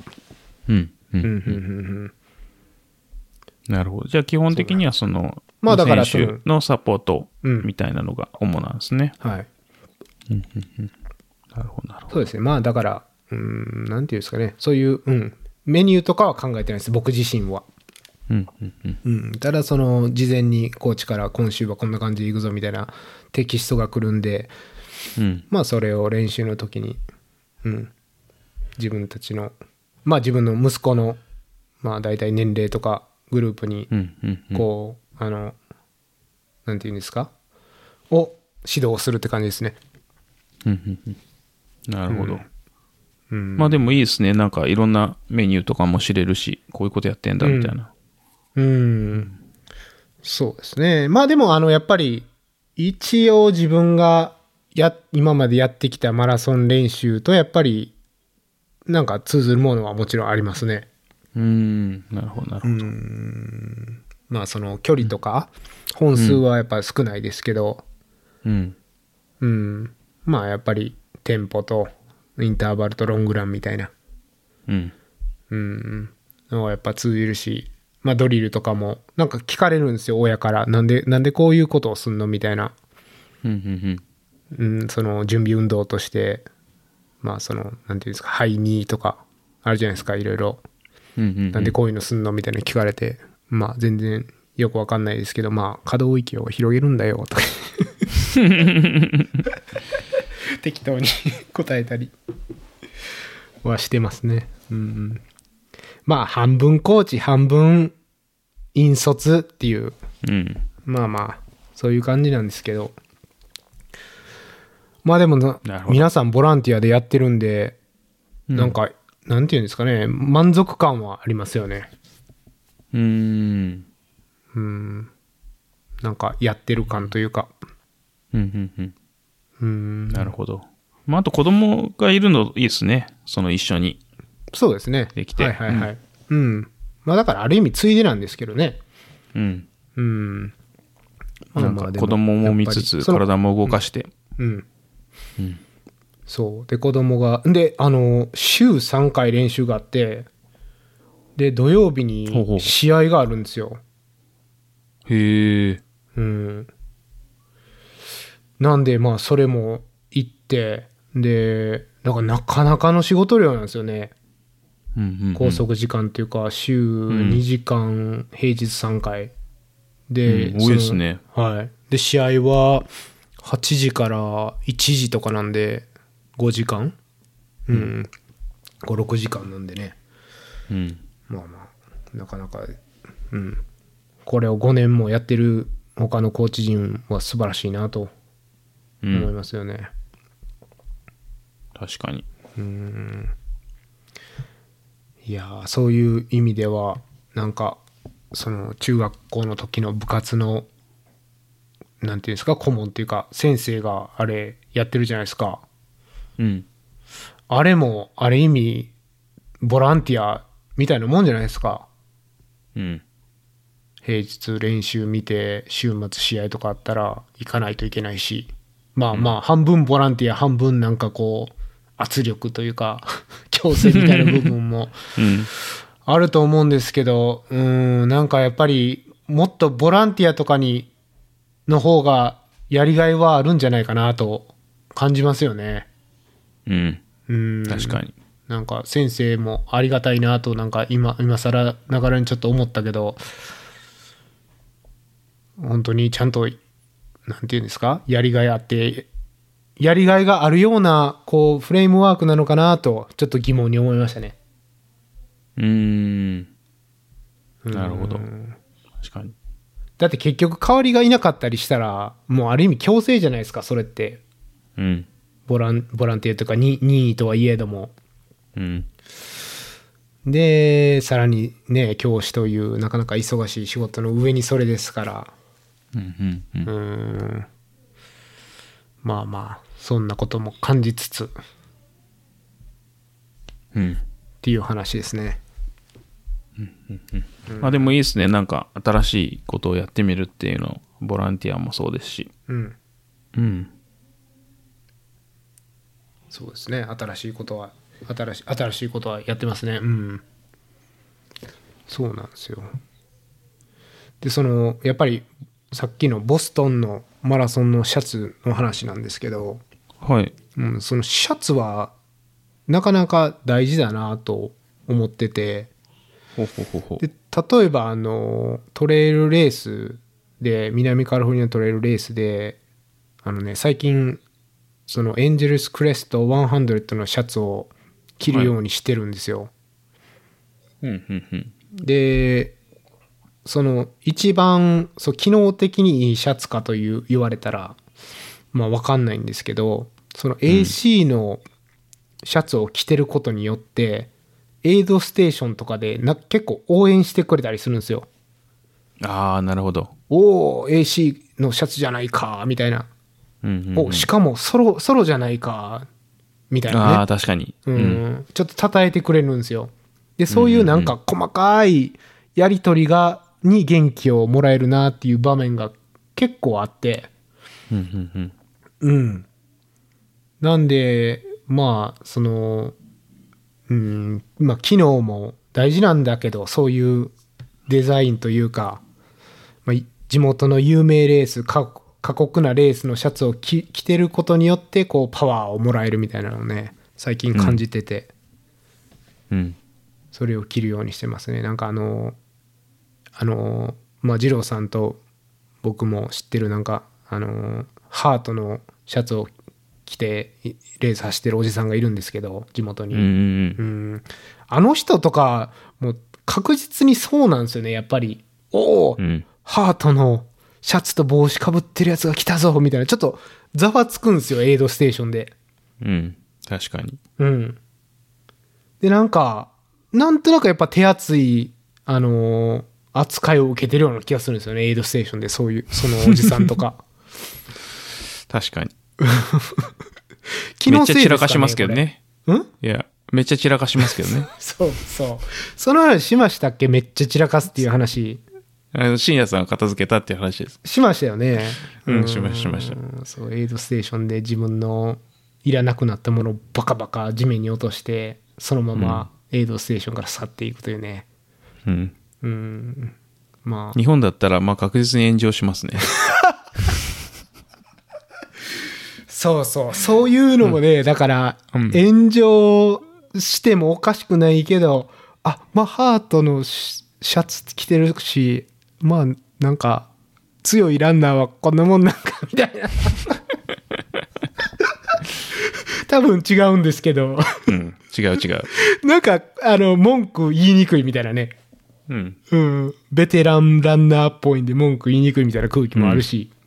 確かに。まあまあ、僕は単純にそのなんか、うん、こう応援してくれるのが嬉しくて、そういうのをうん。着ようかなと、うん。最近感じたんですよね。うん。なんでい、や、でも、うん、あると思いますよ。なんか僕はどっちかっていうと、あの、結構話のネタとして来てこうかなみたいな時は結構ありますね。うんうんうんあの、気づいてもらって、うん。いや、出たのつって、あ、出た出たって、いつつって、こう、そういう話の展開を期待して切ることは結構ありますうんうね。んうんうんうん。まあそれも結局はなんかあるじゃないですか元気をもらうというか喋るとうん時間がこうね気にならないとかやっぱパフォーマンスにつながるという意味ではなんか似てるような気がするんですよねそれでもそれもうん。うん確かに。うんなんでねいやそれでだからまあ一番そういうなんかこれやっていうレースのシャツとか着るのはいいしまあ例えばねそのワサッチのシャツ着てあワサッチって言っちゃったけど なかなか個性的なデザインのシャツ着てって、うん着ることはないですね。 着てってうわこれユニークだよねっていう話のネタにもうん。 なるかもしれなかったり、うん、あとは例えばその日本からね、アメリカレース走りに来て、まあそういうなんか日本っぽいデザインのシャツとか着るのもありだと思うし、うん。なかなかいいなと思うのは、あのー、100マイルサックスっていうシャツあるじゃないですか。アンサー4。アンサー4の。もうあれなんか抜群なんじゃないかなと思って。うん。うん、あれ確かね、トモさんもバックボーンの時に着てたような気がするんですけど、うん。そうですね。あれはね、破壊力ありますよね。うん。だって、走ってんのに、その、なんか、クソみたいな うん。言ってて面白いですもんね。うん。うんい。や、なんか帽子で前からありましたよね。T シャツじゃなくて、アメリカで。ああ、そうなんですね。確かにうやんなんかっねたかも。そう、ちょっと前だったと思うんですけど、なんかよく見る時期ありましたね。うーん。うん。アンサー4はそれをちょっとなんかおしゃれにデザインした T シャツな感じですかね。お、おしゃれというか、まあなんか、あの、うん。可愛らしい感じうん。ですけど、うん。まあ、あれなんかは話のネタにはもってこいなんじゃないかなと。うん。うん。うんそんな、 そんな気がしますね。っていうのをね、うん。うん、感じましたね。うん。うん。確かに。だからもう AC のシャツを、こう、着て、はい。年末のトライルレースは全部挑んでましたね。うん、うん、なんか、ありますそういうなんか、これみたいなシャツ。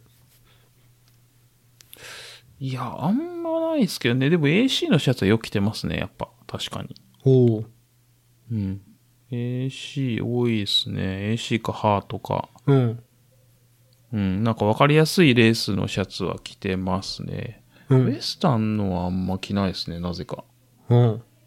まあ、地味だっつうのもあるんですけど。ほうほうほうほう。うん。いやーでもウエスタンなんか来てたらもうざわつきますよね多分エイズステーションはすぐ聞かれると思うし、うん地味だから気づかないんですよ。ああなるほど、地味すぎてね、なんかまあ、ま、毎年違うんで何とも言えないですけど。ああそれもありますよねうん。うん僕がもらったやつは、すっごい地味なやつなんで、あんまり目立たないですね。ウエスタンか AC どうかっては。、うん、AC は毎年一緒なんでデザインがうん。もうみんなパッと見たら分かってる感じですよねあれはそうそうそうそうう。ーんうん。そうまあまあいいですよねそそれがなんか、ちょっとした小技というかうん。まあまあその日本でもあるんでしょうけどねやっぱりその何なんですかね UTMF のシャツを着るとかうん。うんまあ多分普通にあると思いますけどね。あんまりかっこいいのがないんで難しいですけど。 そうなんですかい やあるでしょかっこいいのいや、新越のとかはすごいかっこいいなと思いますし、どこだっけな。なんかいくつかはもちろんかっこいいのあるんですけど、こう、うんん、なんかマラソンを筆頭にあんまりかっこよくないのが多いですね。うーんうん。なんかそういうのはねたまにこっちでの、あのー参加賞とか載せたらたまにそういう反応がありますねうん。やっぱなんかアメリカのシャツはかっこいいなみたいなうん。でなんか残念な残念な参加賞の写真を送ってもらうみたいな、うん。うん、そういうやり取りはたまにありますけどそうですね。はいいや、ワサッチぐらいですよね、アメリカで。まあちょっと改良しする傾向にもあるような気はしますけど、うん。ちょっと去年のやつとかね、ちょっとがっかりしましたけどね、ダサくなくて。うん。たまにありますね。うん、なんかあの、うん。二郎さんが走った時のやつとかは、まあ、非常にダサいですよ。非常にダサいというか、まあ、あの、ネタには、 もってこいのレベルで。で去年なんかアナミネムさんとかが載せてたやつはそこまでじゃなかったんでね。ちょっとで期も待ナミネ期待外もれ、いや、なんか最初そうでもないかもって言ってましたけど、うんやっぱなんかね、自分で来てダセえなって言ってましたね。うんいや、そうだからね、そういう、そういう路線で行くのもありですよね。ダサい T シャツを、 あえて着ていく、ダセえなって突っ込んでもらうっていうね。そうですね。うんまあまあ、意外とシャツのデザイン大事だなっていう話ですね。機能性いよや、りほもん。、本当ですよ。うん。結構大事ですねう。ん。うん。そうなんですよ。まあ、早い人たちはね、そんな喋ってる暇もないから、あれかもしれないですけど、僕らみたいな後ろの方のランナー はそういうので、時間ありますからね、すごい喋る時間が。うん。うん。そうなんですよ。まあそんな感じですね、僕は。はい。なるほど。大してないです、何も。なんか今年あるんですか他に。 今年は、えっと、サンディエゴ100にを走るんで、それが6月の頭ですね。うんうんうん。うんで、その前に4月の末にレオナ・デバイドの100キロがあるんで、うんうんそれでウェスタンにのクオリファイする感じですね。うんうんうんうん。とりあえずはそんな感じです。うん。なるほど、なるほど。うん。はい。いいですね。うん。レオナ、レオナもそうだし、サンディエゴは、まあ、ただただ暑いですよね。まあそんな感じですね。うん。うん。まあなんかでも、くっそ暑い100マイルって、最近 AC 以来走ってないんで、ちょっとね、たまにややろうかなっていう感じはしますね。うん。うん。カスケードも、あの、リオも涼しかったんで、ああ、確かに。はい。久しぶりにあのくっそ暑いなんやねんこれっていうぼやきながうらん走りたいと思います。うん。うん。確かに。そうですね。サンディエゴは、なんか、僕出たことないからあれですけど、うん。遮るものがないってみんな言いますよね。多分暑いだけです。 うん。日陰がなくて。 そうそうそうそう。まあでもあれもね、結局その、いかにこう暑さを、と戦うかみたいな、まああれも一つの、なんていうんですかね、勝負ですからね。うん。うん。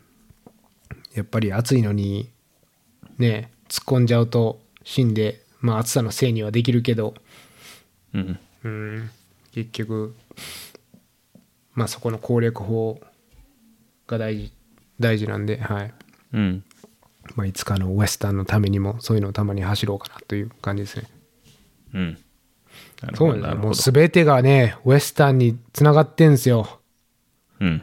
はい。もうこのマラソンだって、やっぱりね、まあ、あのー走力も大事だし、たまにはこういう何年に1回かは速いレースをすることによって、いつかのウエスタンのパフォーマンスにつながるんじゃないかという思いでやってますね。毎年やった方がいいかもしれないですよ。きついな毎年は。勘弁してください。うん。いや、本当ですよ。僕もできないんで。そうですよ。二郎さんですからね、次は。5年でしょ、そう ?5 年やってない人にそんな、 毎年やってくださいって。 うん。無理です。そう。でね、まあまあ、はい。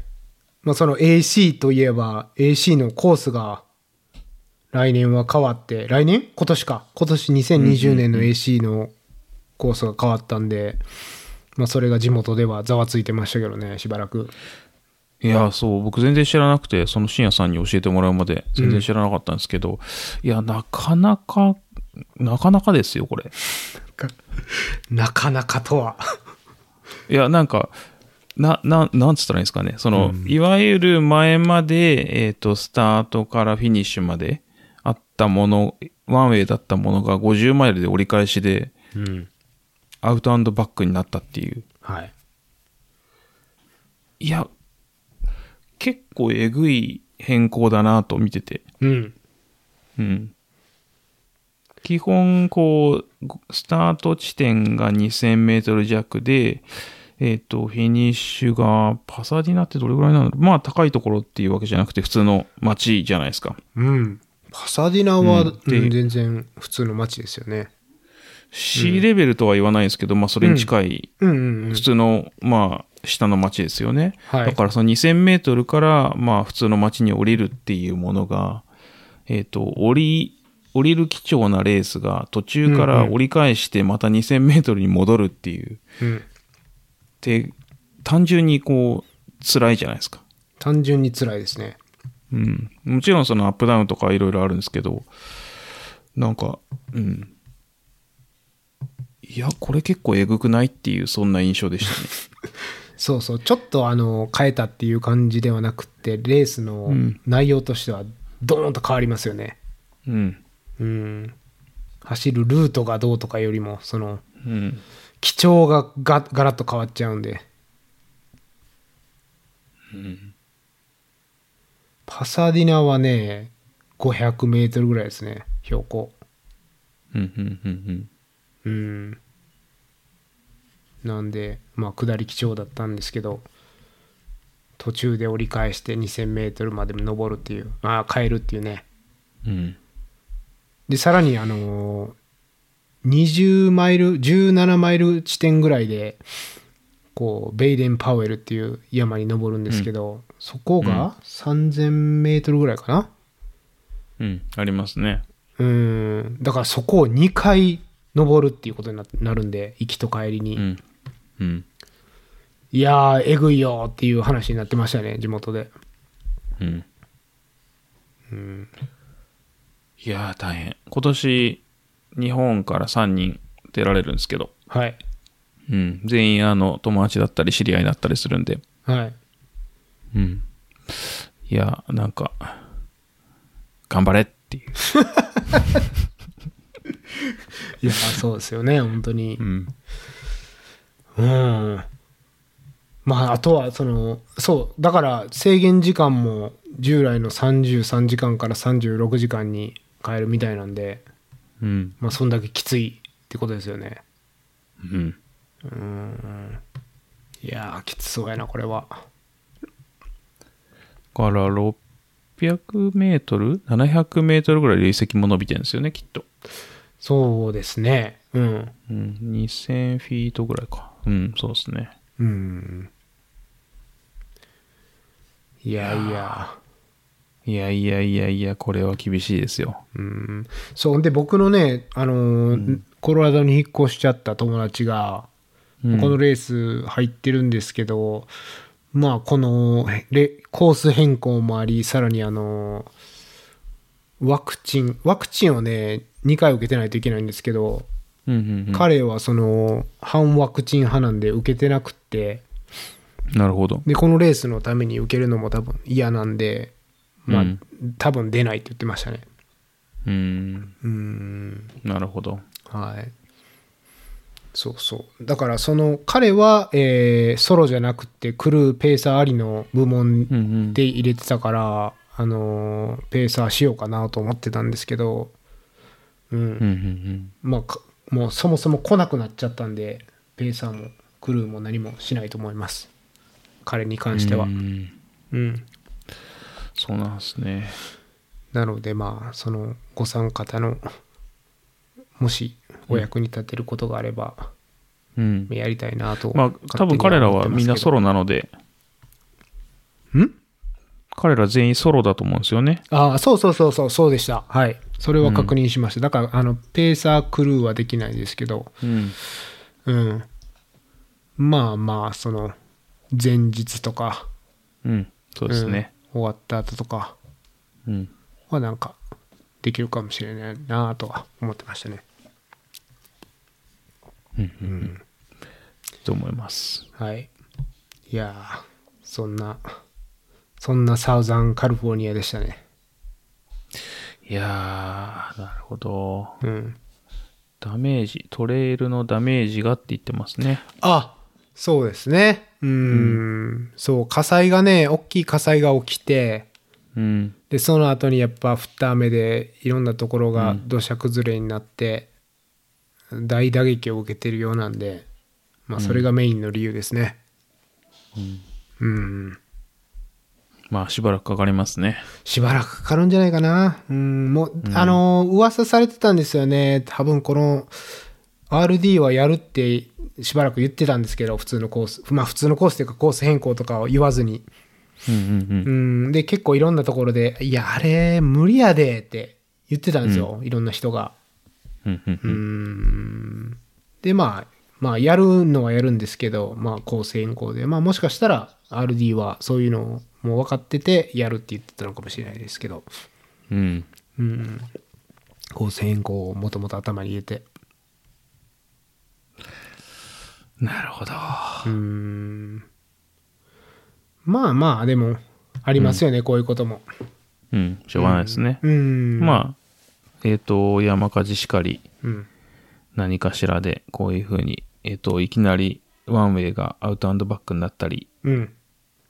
うん、ルルートが変わったり、うんうん。うん。そうそう。まあまあ、しょうが、しょうがないですね、こればっかりは。うーんまあ、そう考えたら、結局、キャニオンズもワンウェイになってたし、うん。うん。あの、カスケードクレストも、あの、一あそう周ですじゃねなくって、う。うんん。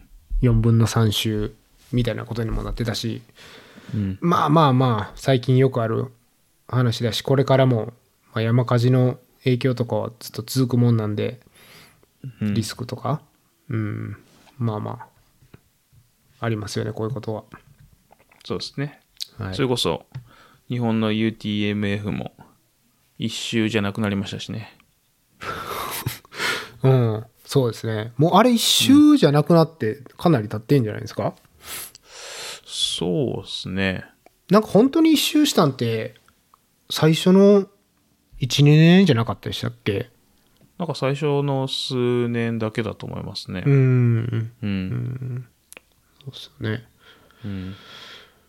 まあまあありますよねそらいろんな理由で、うん、自治体とか、うん山火事とかコロナとか自然災害とか、うんはいそうなんですよまあなんかネネタが少なくて申し訳ないんですけどいえいえいえいえ。いや、きっといろいろあると思うんですけど。いやそんなにないですねはいいや、僕の、あの、忙しいで1時間使っちゃった か ら。いやいやいやいや。いやいや、もうね、あの、リスナーが、リスナーの人たちが気にしてることだと思うんで、はい。はい。まあ、とりあえず、とりあえず生きてますよと。 はい。そうですね。これから、本腰を入れていくということで、そうですね。はい。はい。意思表明ですね。ハードロックまで頑張りますよと。うん。はい。頑張りましょう。うん。はでい。すね。はい。はい。まあ、今回、そんなとこっすかはいはい。質問とかは来てないのこれ。いや、来てませんでしたよ。一応見ましたけど。はい。 質問なしで、はい。はい。尺はよかったです尺いはい質問なし尺いらずで、はい、そうですね。質問してほしいですけどねやっぱりなかなかねはい。まあでも、あの、うん更新してないんで。はいこうはい。なかなかねこう聞いてる方をこう巻き込んでいくのはなかなか難しいですね、うんこれある意味あのおっさんの電話を 世の中に流しているようなもんです からねそうですね。愚痴と、そっちどうよ、みたいな。そうそうこれポッドキャストなんかどうかちょっと分かんなくなってきましたけどまあそうまであ、すね。ちょっと、もうちょっと、あの、ちゃんとしたいですね。まあいいですよはい。持ち味で これがはい。あの、ハードロックっていうネタでちょっともうちょい引っ張れるといいかな、みたいそうですよね。はい。な。うん。ははい。次は何なんですかねうーん、わかんないですけど。 ハードロックの後か。うん。いや、でもあれじゃないですか、深夜さんが、レオナ走るし、サンディエゴもあるから、いや、レオナは多分ね、事件もないし、ネタもないんで、ちょっと微妙ですけど。いや、じゃあちょっと事件作ってくださ い。それが難しいんですよね。うーん、あんな事件を、バンバンバンバン起こせないですよ、普通は。いやー、すごいですよね、本当に。はい。うん。ちちょっとじゃあ、まあ、はい。うん。そそういうとこを楽し みに。はい。はい。あとは僕のハードロックの進捗でごまかすっていう。うん。はい。ごまかすも何もね、もう、はいあの、トレーニングしないと、そんなネタにならないですからね、トレーニングしてくださいね。はい、しますしま言っす。てましたから、あのナミネ、ナミネムさんも。ちゃんとしないとダメだよって。うん。うん。そうそう。やりますよ。はい。はい。はい。じゃあ、そんなとこですかね。はい。はい。じゃあ、えっ、と、久いつも々連の絡締めを、はい。お締め願いします。ですね。はい、えっ、と、最後まで聞いていただいてありがとうございます。えっ、と、話をまとめた小ノートは今お休み中なので、 えっ、と、ちょっと時差でそのうちアップされると思います。で、あとはご意見ご感想あれば、ハッシュタグつけて、Twitter、インスタ等々アップしてもらえると嬉しいです。はい、そんな、そんなんですかね。はい。確かに久。しぶりで、久しぶりでちょっと覚えてないですけど、はい。小ノートお休みなんで、まあ、ソーシャルで行きましょう。うん。っていう話ですね。そうですね。はい。はい。はいそんなところです。はい、久しぶりにありがとうございます。いやいや、や。本当にあのおっさんの電話が楽しかったです。はい。はい。ありがとうございあまりしがとた。うございます。はい。また次回。